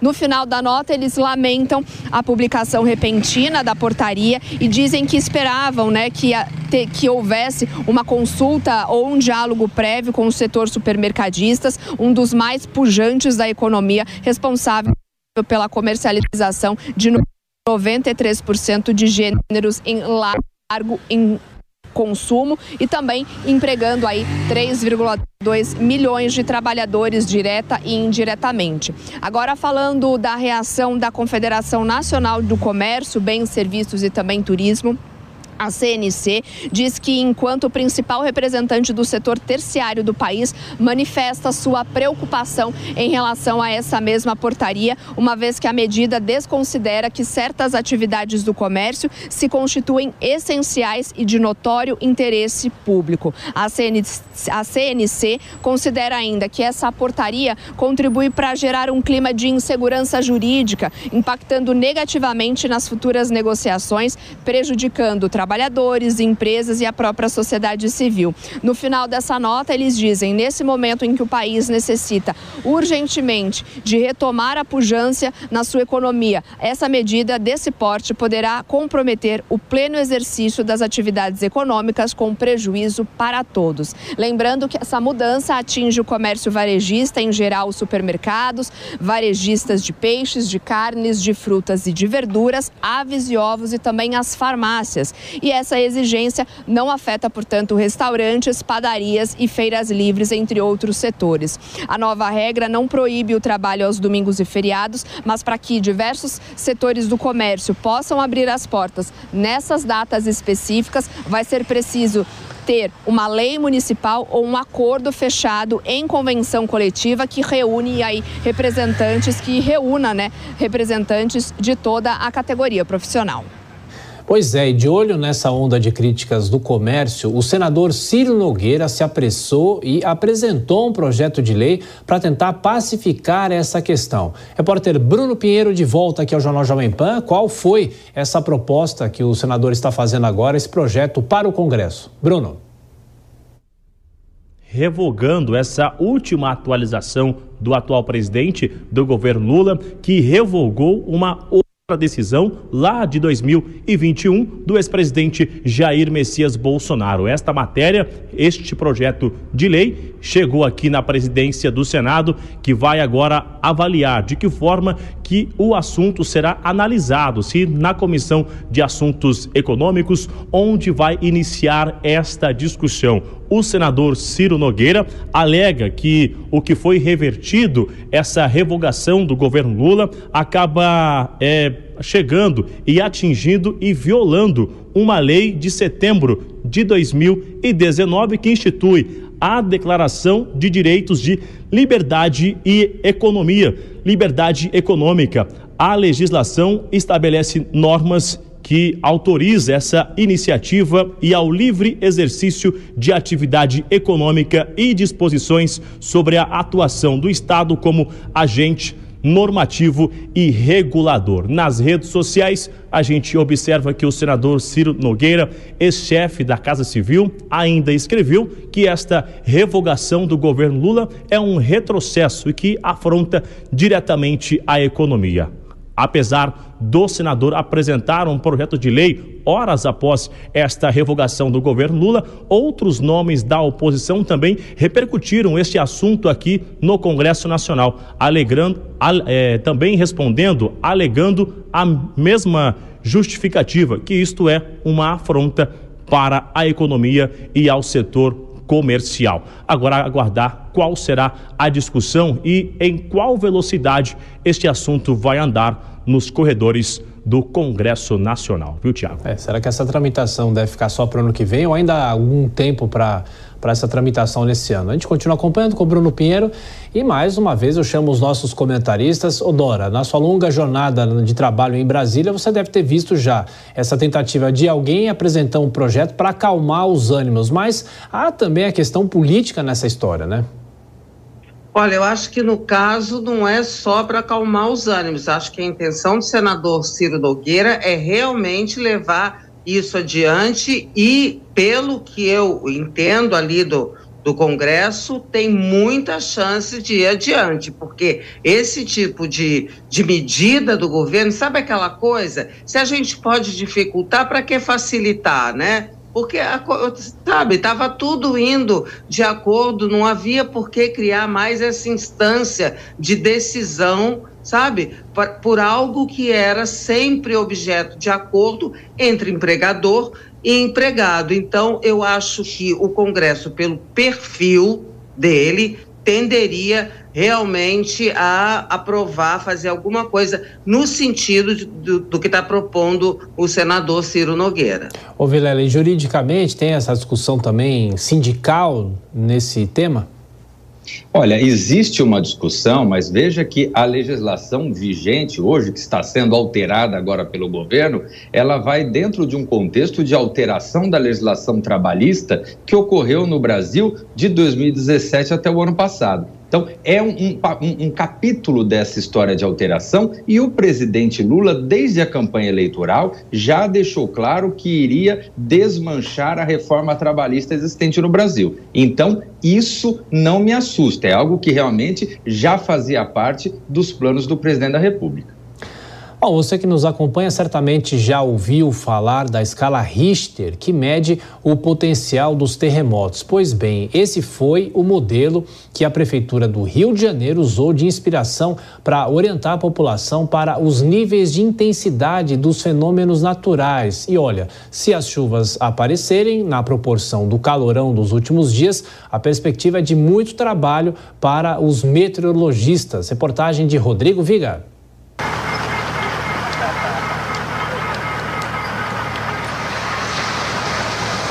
O calorão não alivia, não dá trégua aqui no Rio de Janeiro. Termômetros ao longo dos últimos dias perto dos 40 graus, sensação térmica entre 50 e 60 graus.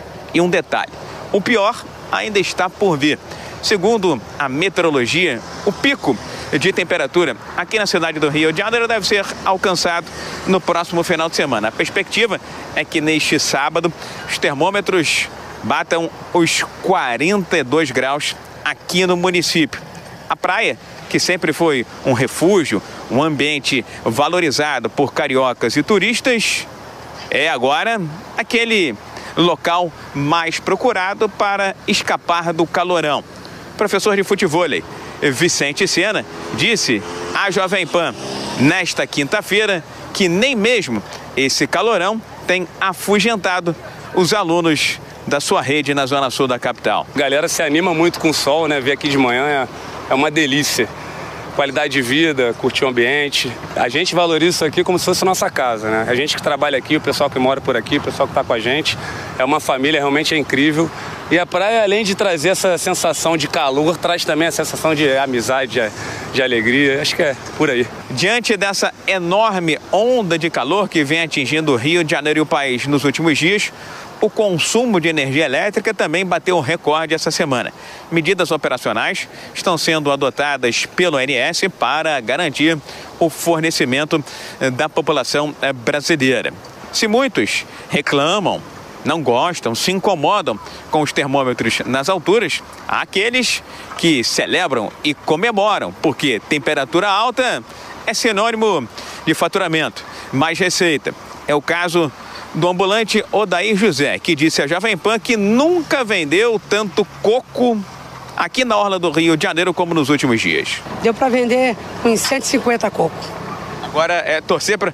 Tem gente preocupada com o calor, mas você está torcendo para que o calor continue e de preferência suba mais ainda, hein? Que esse calor fica até Natal e Ano Novo para ganhar muito dinheiro. Apesar desse calorão, não há perspectiva de chuva prolongada no Rio de Janeiro ao longo dos próximos dias. Apenas aquelas pancadas aqui ou acolá. A Prefeitura do Rio de Janeiro já está se preparando para as chuvas que virão no verão. Medidas foram anunciadas nesta quinta-feira, inclusive uma nova nomenclatura para chamar a atenção da população. Até então, o município usava uma nomenclatura baseada em palavras, em nomes, estágio de normalidade, mobilização, alerta, alerta máximo e muito mais. Agora, essa nomenclatura para se comunicar com a população será através de números, de 1 a 5. Isso está inspirado na escala Richter, aquela que mede as oscilações sísmicas, os chamados eh, terremotos. As cores também serão verde, amarelo, laranja, vermelho e roxo. Tudo para melhorar a interpretação dos moradores do Rio de Janeiro em momentos de dificuldade e enfrentamento das consequências das chuvas que inevitavelmente eh, virão ao longo do verão. Do Rio, Rodrigo Viga. Olha, daqui a pouco a gente fala mais sobre o calorão, as perspectivas para os próximos dias, mas agora temos um chamado de Brasília, porque nessa quinta-feira o presidente Lula agradeceu Israel pela saída do primeiro grupo de brasileiros da faixa de Gaza. André Anelli, mais uma vez da capital federal. André, como é que foi é, esse agradecimento do presidente Lula? Olha, Tiago, Lula conversou por telefone por cerca de 40 minutos com o presidente de Israel, Isaac Herzog. De acordo com o Palácio do Planalto, em uma nota divulgada agora no início da noite, o presidente brasileiro agradeceu o apoio israelense para a repatriação dos 32 cidadãos brasileiros da faixa de Gaza e confirmou que está sim preparando uma nova lista de brasileiros e dos parentes palestinos deles para serem repatriados também. Lula ainda manifestou a vontade de que continue o apoio do governo de Israel para a retirada dos cidadãos em Gaza. O presidente Herzog disse que serão feitos todos os esforços para que as pessoas possam sair de Gaza com rapidez e segurança. Ainda na conversa, Isaac Herzog disse estar preocupado com os reféns sequestrados pelo Hamas, entre eles diversos latino-americanos, e pediu que o presidente Lula reforce o apelo pelas libertações em articulação com outros países aqui da América Latina. A nota do Planalto diz que Lula se comprometeu com esse pedido, então, do presidente de Israel e recordou que já fez apelos pela libertação de todos os reféns em contatos mantidos com vários líderes do Oriente Médio e também da Europa. Apesar dessa conversa, o presidente de Israel tem menos poder político no país do que o primeiro-ministro Benjamin Netanyahu. É ele, o primeiro-ministro, o responsável por comandar as tropas na faixa de Gaza desde o início da, do, do atual conflito no mês passado. Mesmo assim, a diplomacia brasileira não tem tentado uma conversa direta com o primeiro-ministro, porque ele só tem dialogado com chefes de Estado considerados aliados de Israel. Tiago. André, mudando de assunto, novidades em relação à PGR e os acusados de participação dos atos do dia 8 de janeiro. Qual é essa novidade?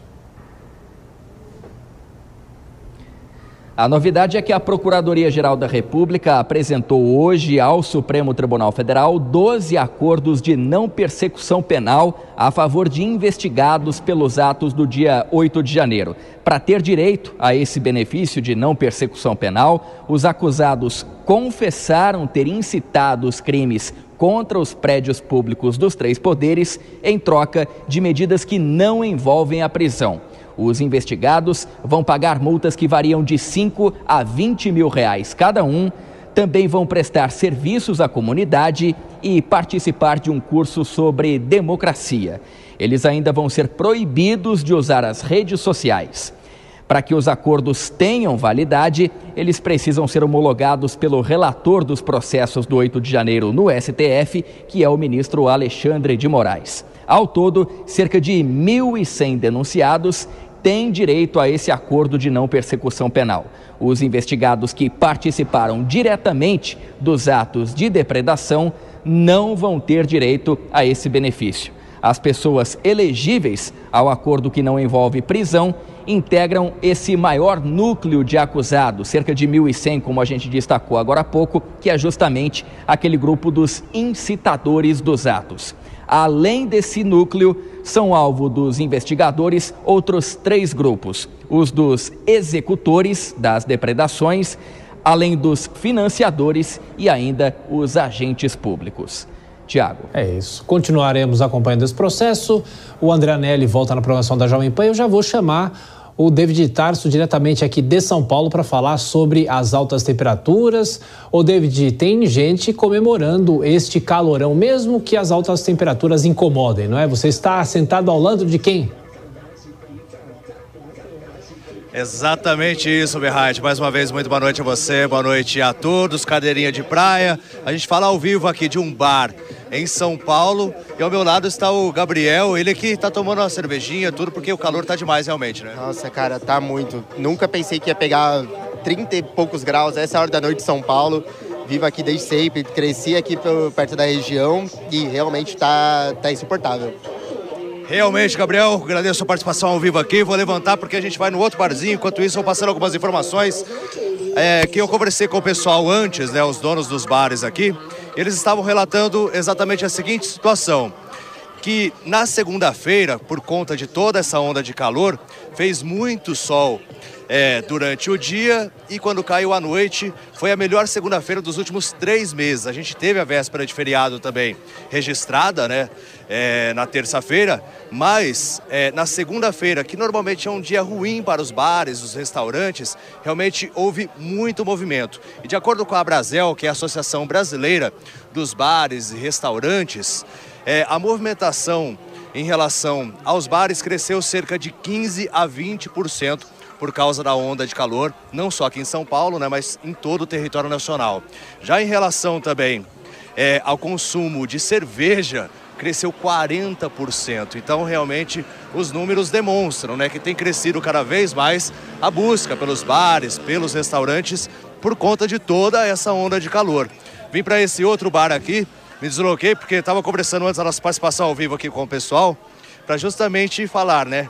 Realmente, nesse calor é difícil resistir a uma cervejinha, um petisquinho. Ah, não dá para negar, cara. Quinta-feira, depois do trampo, assim, tem que tomar uma cerveja gelada, né? Tem que colocar para dentro, faz parte. tá certo então, obrigado pela sua participação. É isso, né? Os bares e restaurantes realmente comemoram essa situação porque automaticamente vendem mais e é difícil resistir a uma cervejinha gelada justamente nesse calor. Eu daqui a pouquinho, inclusive, pretendo tomar uma cervejinha, mas claro, se for dirigir, não beba. Tiago, volto com você. Pois é, e aí tem um componente também que hoje, quinta-feira, é a nova sexta-feira, né? Muita gente fazendo home office na sexta e essa semana também com o feriado bem no meio, muita gente se programou para não estar fisicamente no trabalho. Bom, no próximo bloco a gente vai acompanhar a movimentação na saída a gente vai acompanhar também mais informações sobre o calorão e também as análises para os próximos dias nessa semana que nós tivemos esse feriado bem no meio. Em um minutinho aqui no Jornal Jovem Pan. Até já.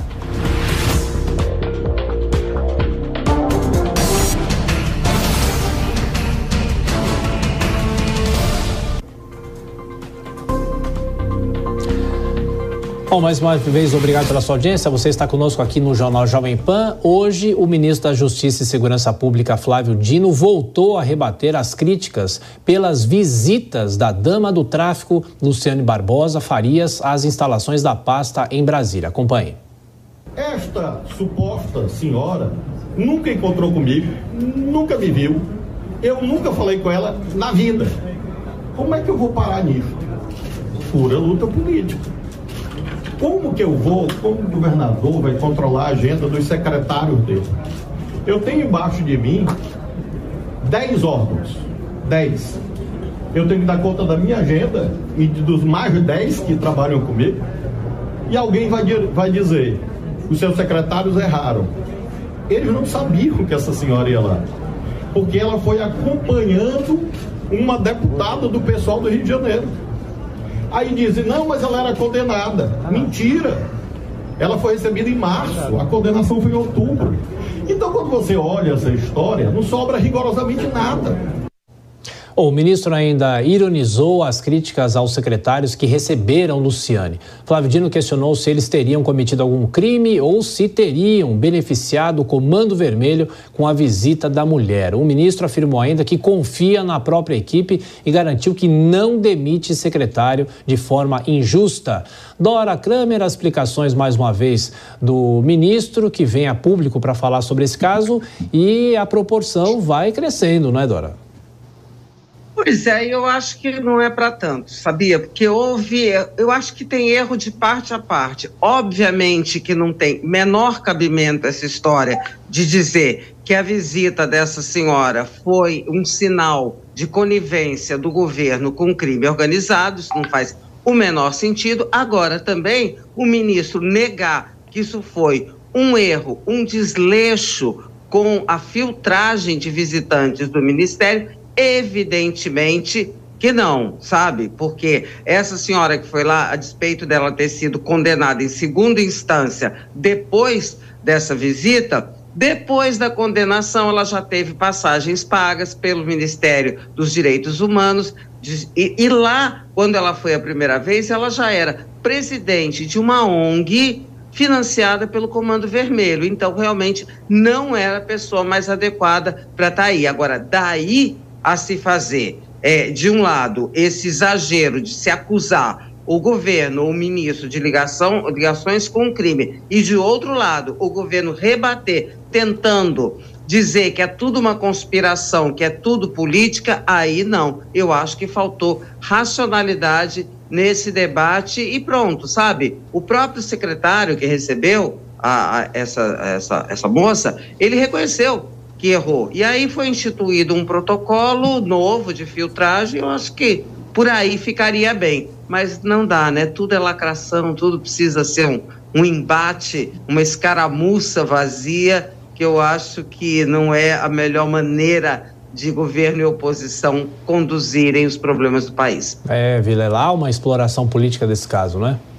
Ah, sem sombra de dúvida, é uma fritura política envolvendo essa fase de articulação pré-indicação ao STF. Agora, eu vejo que é esse tipo de posicionamento do ministro Dino que, de alguma forma, encanta o presidente Lula. Eu vejo que Lula, ele, quando ele visualiza Dino no STF, ele visualiza uma figura que vai ser combativo, que vai ser firme e que vai defender, naturalmente, os interesses do seu governo no Suprema Corte. Eu ainda aposto em Flávio Dino. Não é apenas o sol que esquenta o Rio de Janeiro. A corrida para a prefeitura também tem deixado os dias agitados. Isso há quase um ano da votação em 2024. Acompanhe os detalhes com Rodrigo Viga. Seguem as movimentações, rumores e boatos os bastidores da política do Rio de Janeiro visando as eleições municipais de 2024. Dentro do PT, especula-se sobre a possibilidade de um aliado do prefeito Eduardo Paes. O ex-presidente da OAB, Felipe Santa Cruz, que hoje é secretário de governo do município, deixar o PSD, legenda de paz, e migrar para o Partido dos Trabalhadores. Ele poderia eh, ser o vice de paz que vai tentar, em 2024, se eleger para o quarto mandato à frente da cidade do Rio de Janeiro. Ao longo dos últimos anos, houve sempre uma relação muito respeitosa e próxima entre o prefeito Eduardo Paes e o Partido dos Trabalhadores. Porém, dentro do PSD, há aqueles que acham que a legenda tem capacidade é, para uma chapa puro sangue no ano que vem. O nome de vice poderia ser o deputado federal Pedro Paulo, que andou tendo uma atuação bastante relevante no âmbito das discussões em torno da reforma é, tributária. No entanto, há aqueles que acham que seria uma certa ousadia extrema apostar numa chapa com dois nomes do PSD. Paz como cabeça, Pedro Paulo ou outro nome como vice para concorrer à Prefeitura do Rio de Janeiro em 2024. O prefeito do Rio de Janeiro, Eduardo Paes, é apontado pelas pesquisas de opinião como o favorito no momento para uma nova reeleição. Os especialistas, inclusive, dizem que vai ser uma eleição de todos contra um, todos contra Eduardo Paes. O campo da direita chegou a especular vários nomes, inicialmente Flávio Bolsonaro, depois o ex-ministro general da Reserva Braga Neto, que se tornou inelegível, e agora o nome que está sendo preparado é pelo PL, Partido Liberal, que tem como um dos seus principais líderes o ex-presidente da República, Jair Bolsonaro, é do delegado Ramagem, deputado federal, que já começou as suas articulações nos bastidores para ver se seu nome ganha força, visibilidade e popularidade até que o PL aqui do Rio de Janeiro decida, entre março e abril do ano que vem, se é um nome realmente competitivo. No entanto, Ramagem tem o apoio de Bolsonaro e também do presidente nacional do PL, Valdemar Costa Neto. Do Rio, Rodrigo Viga. Bom, Dora Kramer, você que está aí no Rio de Janeiro, tem mais informações sobre a política aí, mas a corrida eleitoral é um todos contra um, no caso, o prefeito que vai tentar a reeleição, né? Olha só, tem uma coisa interessante, né? Em São Paulo é a direita que briga, né? Tem ali aquela coisa, o Ricardo Salles com o PL, e no, no, no Rio, aqui no Rio, é justamente a esquerda porque o PT quer a vice do Eduardo Paes, porque o Eduardo Paes é o favorito e todo mundo sabe que se ele for reeleito, ele deixa a prefeitura para concorrer ao governo do estado em 2026. E aí, claro, o vice vira governador. Mas tem um detalhe: uma ala do PT da esquerda não gosta dessa sugestão do Felipe Santa Cruz porque ele é do PSD, ele já foi do PT, já foi candidato a vereador pelo PT, não se elegeu, mas seria uma pessoa do prefeito Eduardo Paes, não é um petista raiz. Então, por exemplo, o deputado Lindbergh Farias, ele não gosta, ele prefere, por exemplo, que o PT apoie o PSOL, candidato do PSOL, o Tarcísio Mota. Então, olha que interessante, né? A esquerda que vai brigar por, por vice, por candidatura aqui no Rio, e aí em São Paulo é a direita que vai ter que se acertar. Ô Vilela, se no futebol ninguém quer ser vice, ou vice é o primeiro dos últimos, né? Na política, não. Ah, exatamente. E hoje em dia virou uma moda de ser vice, de indicar o vice, até para eventualmente assumir por um período o cargo, haja vista que tem essas movimentações de meio de mandato, né? No caso do Rio de Janeiro, está muito evidenciado o interesse de Eduardo Paes de sair para governador e tem partidos que se notabilizam, né? Você vê que o PSD do próprio Gilberto Kassab já teve várias situações como essa, enfim. Então, nesse momento, está todo mundo querendo essa vaga de vice. Olha, com a onda de calor, os brasileiros buscam formas de amenizar os efeitos das altas temperaturas. Reportagem de Marcelo Matos. O calorão elevou o ar-condicionado e os ventiladores aos itens de primeira necessidade de milhões de brasileiros. O reflexo é medido na internet. As pesquisas pelos aparelhos subiram 830% na busca por usos e equipamentos que possam ajudar a suportar o clima abafado, realmente insuportável, um forno a céu aberto. Mas o conforto tem seu preço, explica o engenheiro eletricista Roberto Pereira Daraújo. Se você deixar ele 24 horas ligado, é, você talvez seja a única coisa que você tem, você deixa ele ligado, vai dormir com o ventilador, ele vai te custar mais ou menos, no preço da Light aqui, mais ou menos uns 80 reais. 80 reais por mês.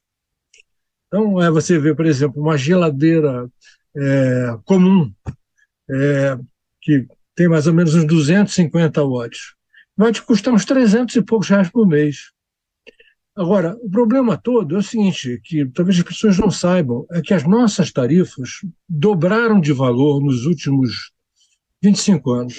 Roberto Pereira da Araújo lembra que o Brasil não tem problemas na geração de energia, mas sim na transmissão e distribuição, que as empresas Enel em São Paulo e Light no Rio de Janeiro terão seus contratos encerrados em breve. Questiona justamente os investimentos em prevenção e manutenção para evitar o apagão recente aqui no estado. E o corpo também sofre os efeitos dos dias continuados com calor excessivo. Os especialistas em saúde recomendam maior atenção para dois grupos suscetíveis a riscos: crianças e idosos. O médico Matheus Azevedo destaca a necessidade de uma alimentação mais leve, evitar atividades físicas entre 10 às 17 horas e muita hidratação ao longo do dia. É uma pessoa normal ali, tem que tomar em média ali 30 ml por dia em dias normais por quilo, tá? Então, por exemplo, se a pessoa pesa ali 100 quilos, ela tem que tomar pelo menos 3 litros de água. Agora, em dias quentes como esse, a gente tem que pelo menos chegar ali 40, 50 ml por quilo.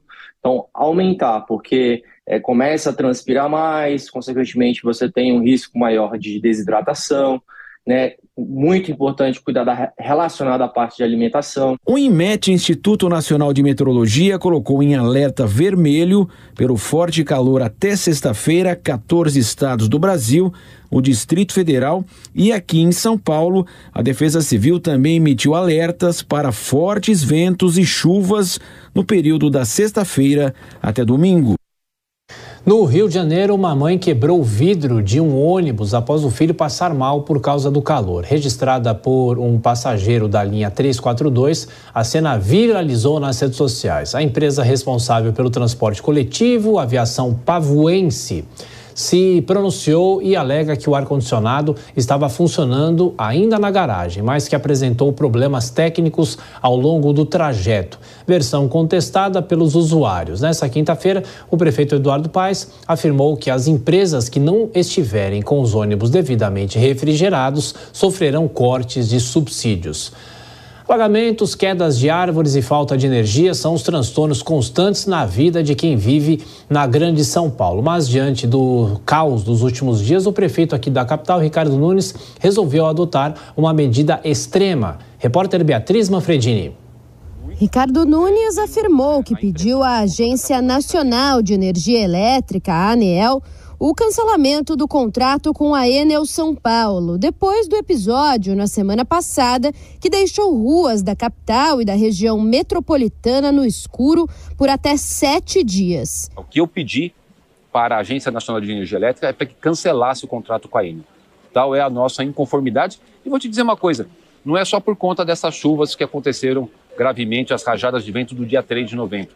A gente já vinha há muito tempo discutindo com a Eni uma série de questões. Eles precisam melhorar muito e a gente, o que, que a gente fez? Entramos na justiça. E nesta semana não foi diferente. A chuva que atingiu a cidade de São Paulo ontem, com ventos de até 56 quilômetros por hora, deixou 290 mil clientes dos cerca de 8 milhões atendidos pela Enel, mais uma vez sem luz. Os bairros mais afetados ficam na Zona Norte e na Zona Sul. Nunes garantiu que há um plano de contingência preparado. A gente é, ampliou bastante todas as nossas equipes, né? De, de, corte, de poda. Em cada uma das 32 prefeituras a gente tem equipes de corte e de poda com engenheiros agrônomos. Eu entreguei é, essa semana um, dois caminhões para o Corpo de Bombeiros. A prefeitura doou para o Corpo de Bombeiros dois caminhões. Cada caminhão custou 800 mil reais e é, são caminhões preparados com aquelas é, escadas hidráulicas com o cesto para poder o, o, bombeiro ir até altura de 14 metros, com é, giro de 360 graus.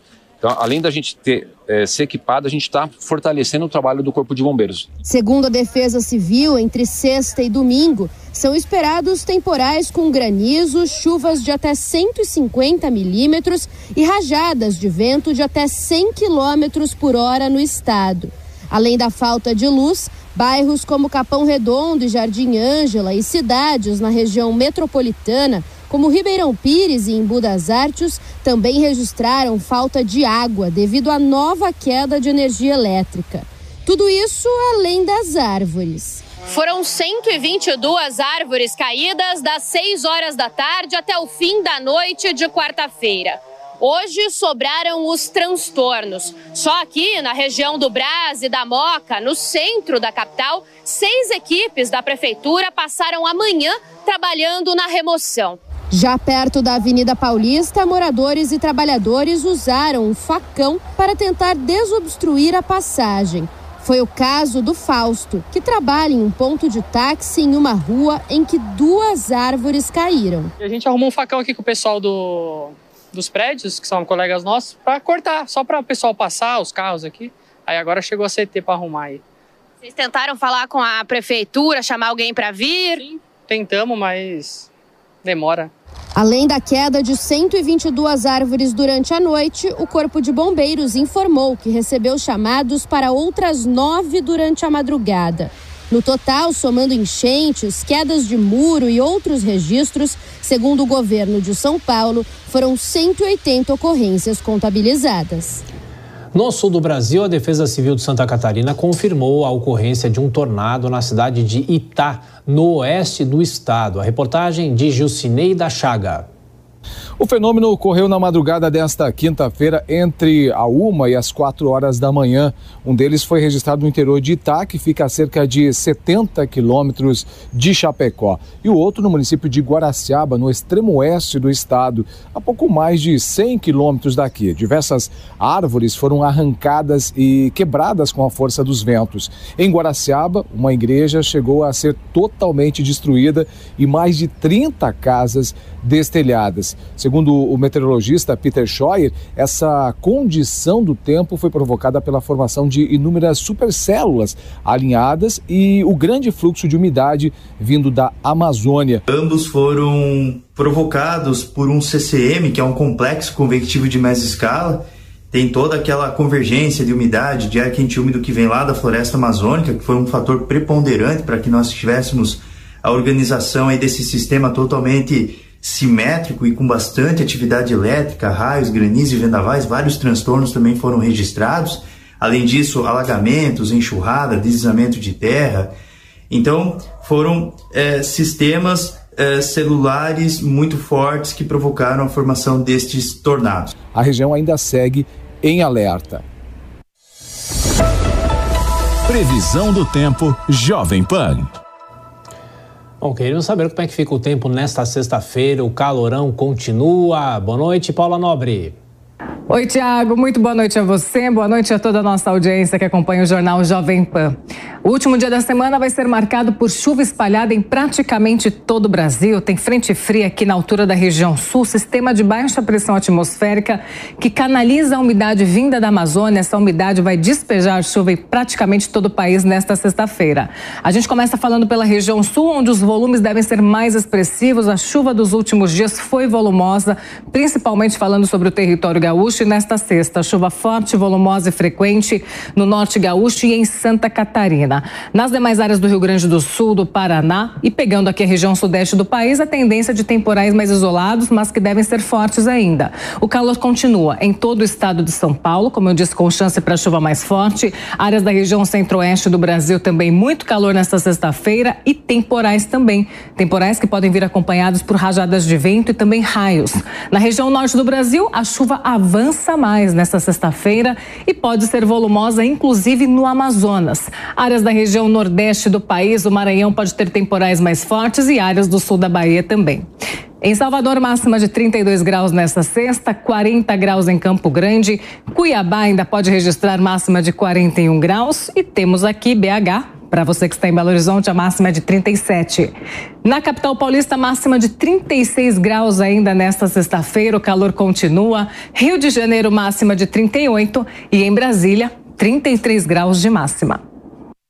A Black Friday está chegando e os consumidores já vêm preparando o bolso para aproveitar as promoções e nesse ano os brasileiros pretendem gastar mais do que no ano passado. Reportagem de Soraya Lawandi.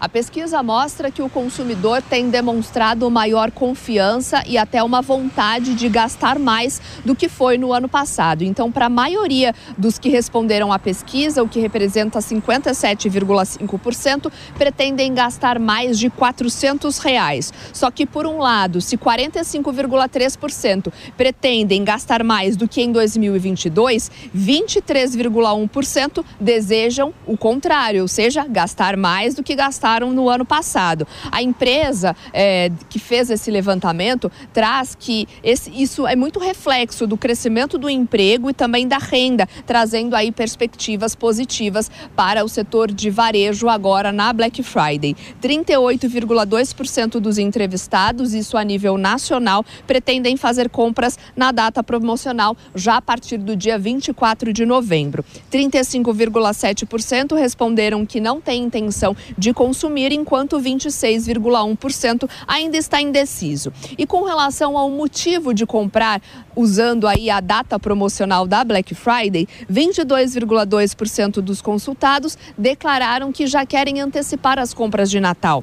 46,2% têm interesse em adquirir itens que estejam precisando, enquanto a maioria, 53,2%, respondeu que deseja comprar justamente para aproveitar essas grandes promoções, os né, que a data oferece. A pesquisa também apontou que a maioria dessas compras será realizada em grandes redes de varejo, 57,4%, e também de forma remota, pelo computador, pelo celular, pelo tablet, como tem sido frequentemente a Black Friday. E aí eles trazem também quais são os itens que essas pessoas desejam comprar, né? A lista de artigos, primeiro aí aparece artigos esportivos, assinatura de streaming, streaming, bebidas, caixa de som, eletroeletrônicos, né, computador, notebook, celular, fogão, também geladeira, hospedagem em hotel e até jogos de videogame. Bom, estão as principais compras então que eles trazem de bens e serviços que fazem parte dessa intenção de compras aí dos entrevistados e também a forma de pagamento, principalmente à vista em dinheiro, débito ou Pix ou ainda de forma parcelada. Bom, nesse fim de semana, os olhos da América do Sul estarão voltados à Argentina. Há poucos dias do segundo turno das eleições presidenciais no país, os candidatos Javier Milei e Sérgio Massa deram entrevistas, falaram, claro, sobre a crise econômica no país. Milei criticou o atual ministro da Economia, o adversário dele, e afirmou que em conversas com o Fundo Monetário Internacional ficou evidente que a Argentina vai precisar fazer um ajuste nas contas públicas. Já Sérgio Massa ressaltou que tem como objetivo derrotar a inflação, que atingiu mais de 140% em 12 meses em outubro. E é claro que o governo brasileiro também acompanha com ansiedade o resultado da eleição da Argentina no próximo domingo e a grande expectativa é de que a eleição, o vencedor já seja conhecido na noite mesmo do domingo. A reportagem da Jovem Pan estará lá trazendo as informações, conversando com a população e sabendo também como que a população continua convivendo com essa inflação que já passa dos 100%. A Jovem Pan estará na Argentina e vai trazer no fim de semana as últimas informações. Agora a gente fala sobre o fechamento do mercado financeiro nesta quinta-feira com Pablo Spayer. Fechamento Touro de Ouro com Pablo Spayer. Hum, boa noite, Brasil, vice da Jovem Pan. E o nosso lindo Torinho voltou animado do feriado. E o Bovespa subiu, repercutindo o bom humor da véspera nos Estados Unidos. Ontem, enquanto era feriado aqui no Brasil, o fundo que representa a Bolsa Brasileira em Nova York tinha subido 1% e a Bolsa se ajustou hoje. Lá fora, hoje as bolsas caíram. As apostas de que a nossa taxa básica de juros, a Selic, possa cair a um dígito aumentaram e isso também deu um gás para nossa Bolsa nesta quinta-feira. Essa aposta fez os juros futuros caírem e isso deu um forte impulso nas empresas de varejo aqui no Brasil. Foram as ações que mais subiram na bolsa hoje. O mercado também gostou das declarações do governo de que a meta fiscal não vai ser alterada. Ficou mantida com déficit zero para 2024. Vai, Turinho, um belo alívio. A alta do Ibovespa B3 só não foi maior porque Petrobras não deixou.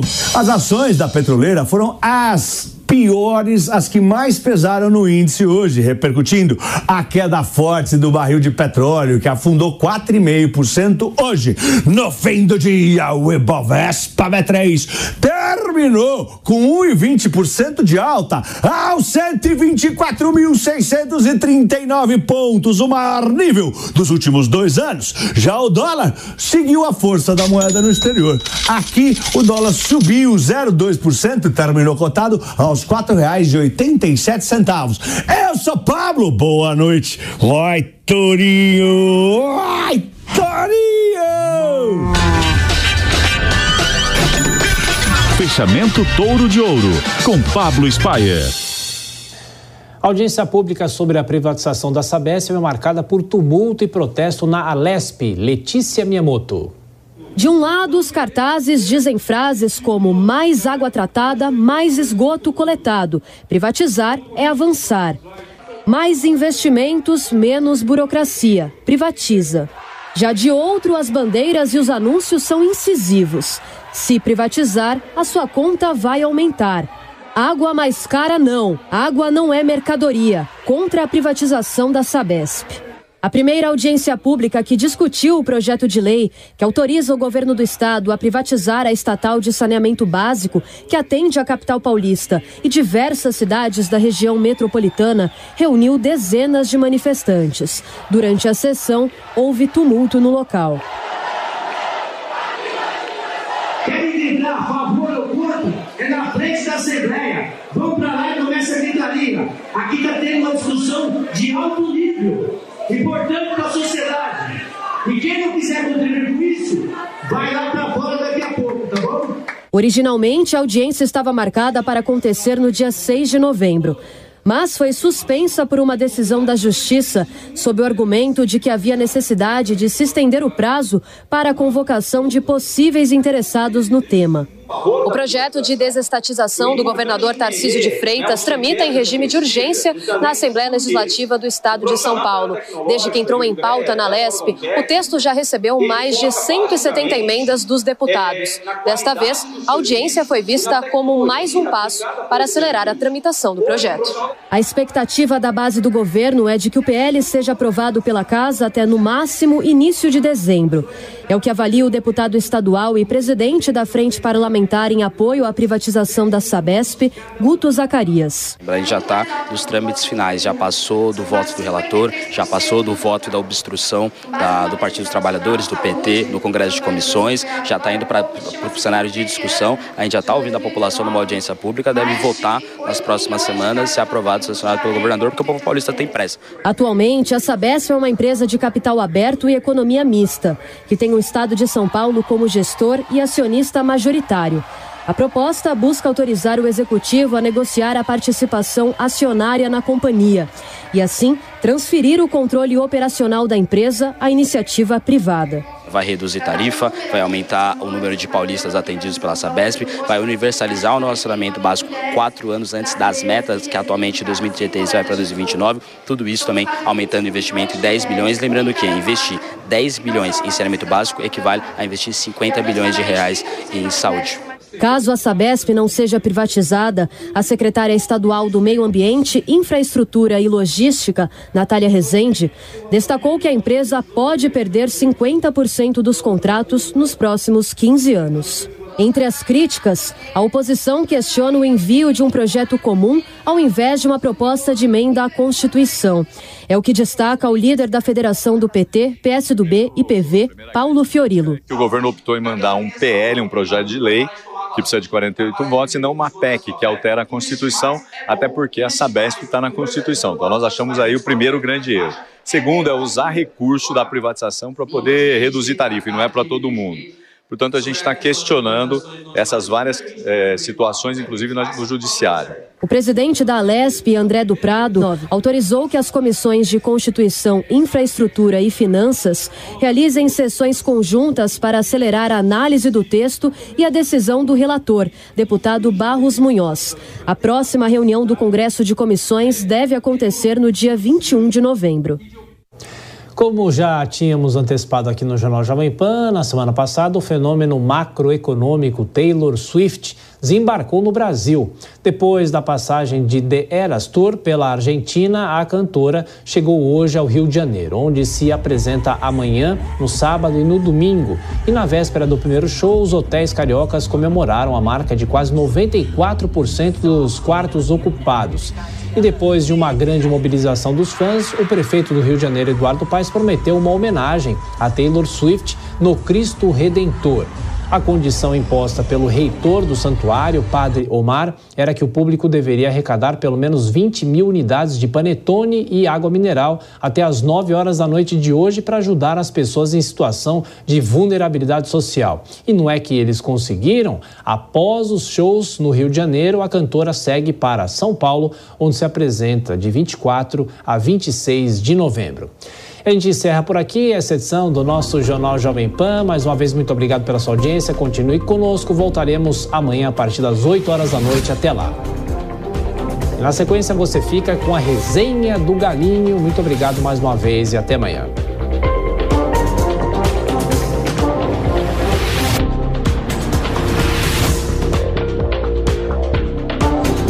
Opinião dos nossos comentaristas não reflete necessariamente a opinião do Grupo Jovem Pan de Comunicação. Realização Jovem Pan News.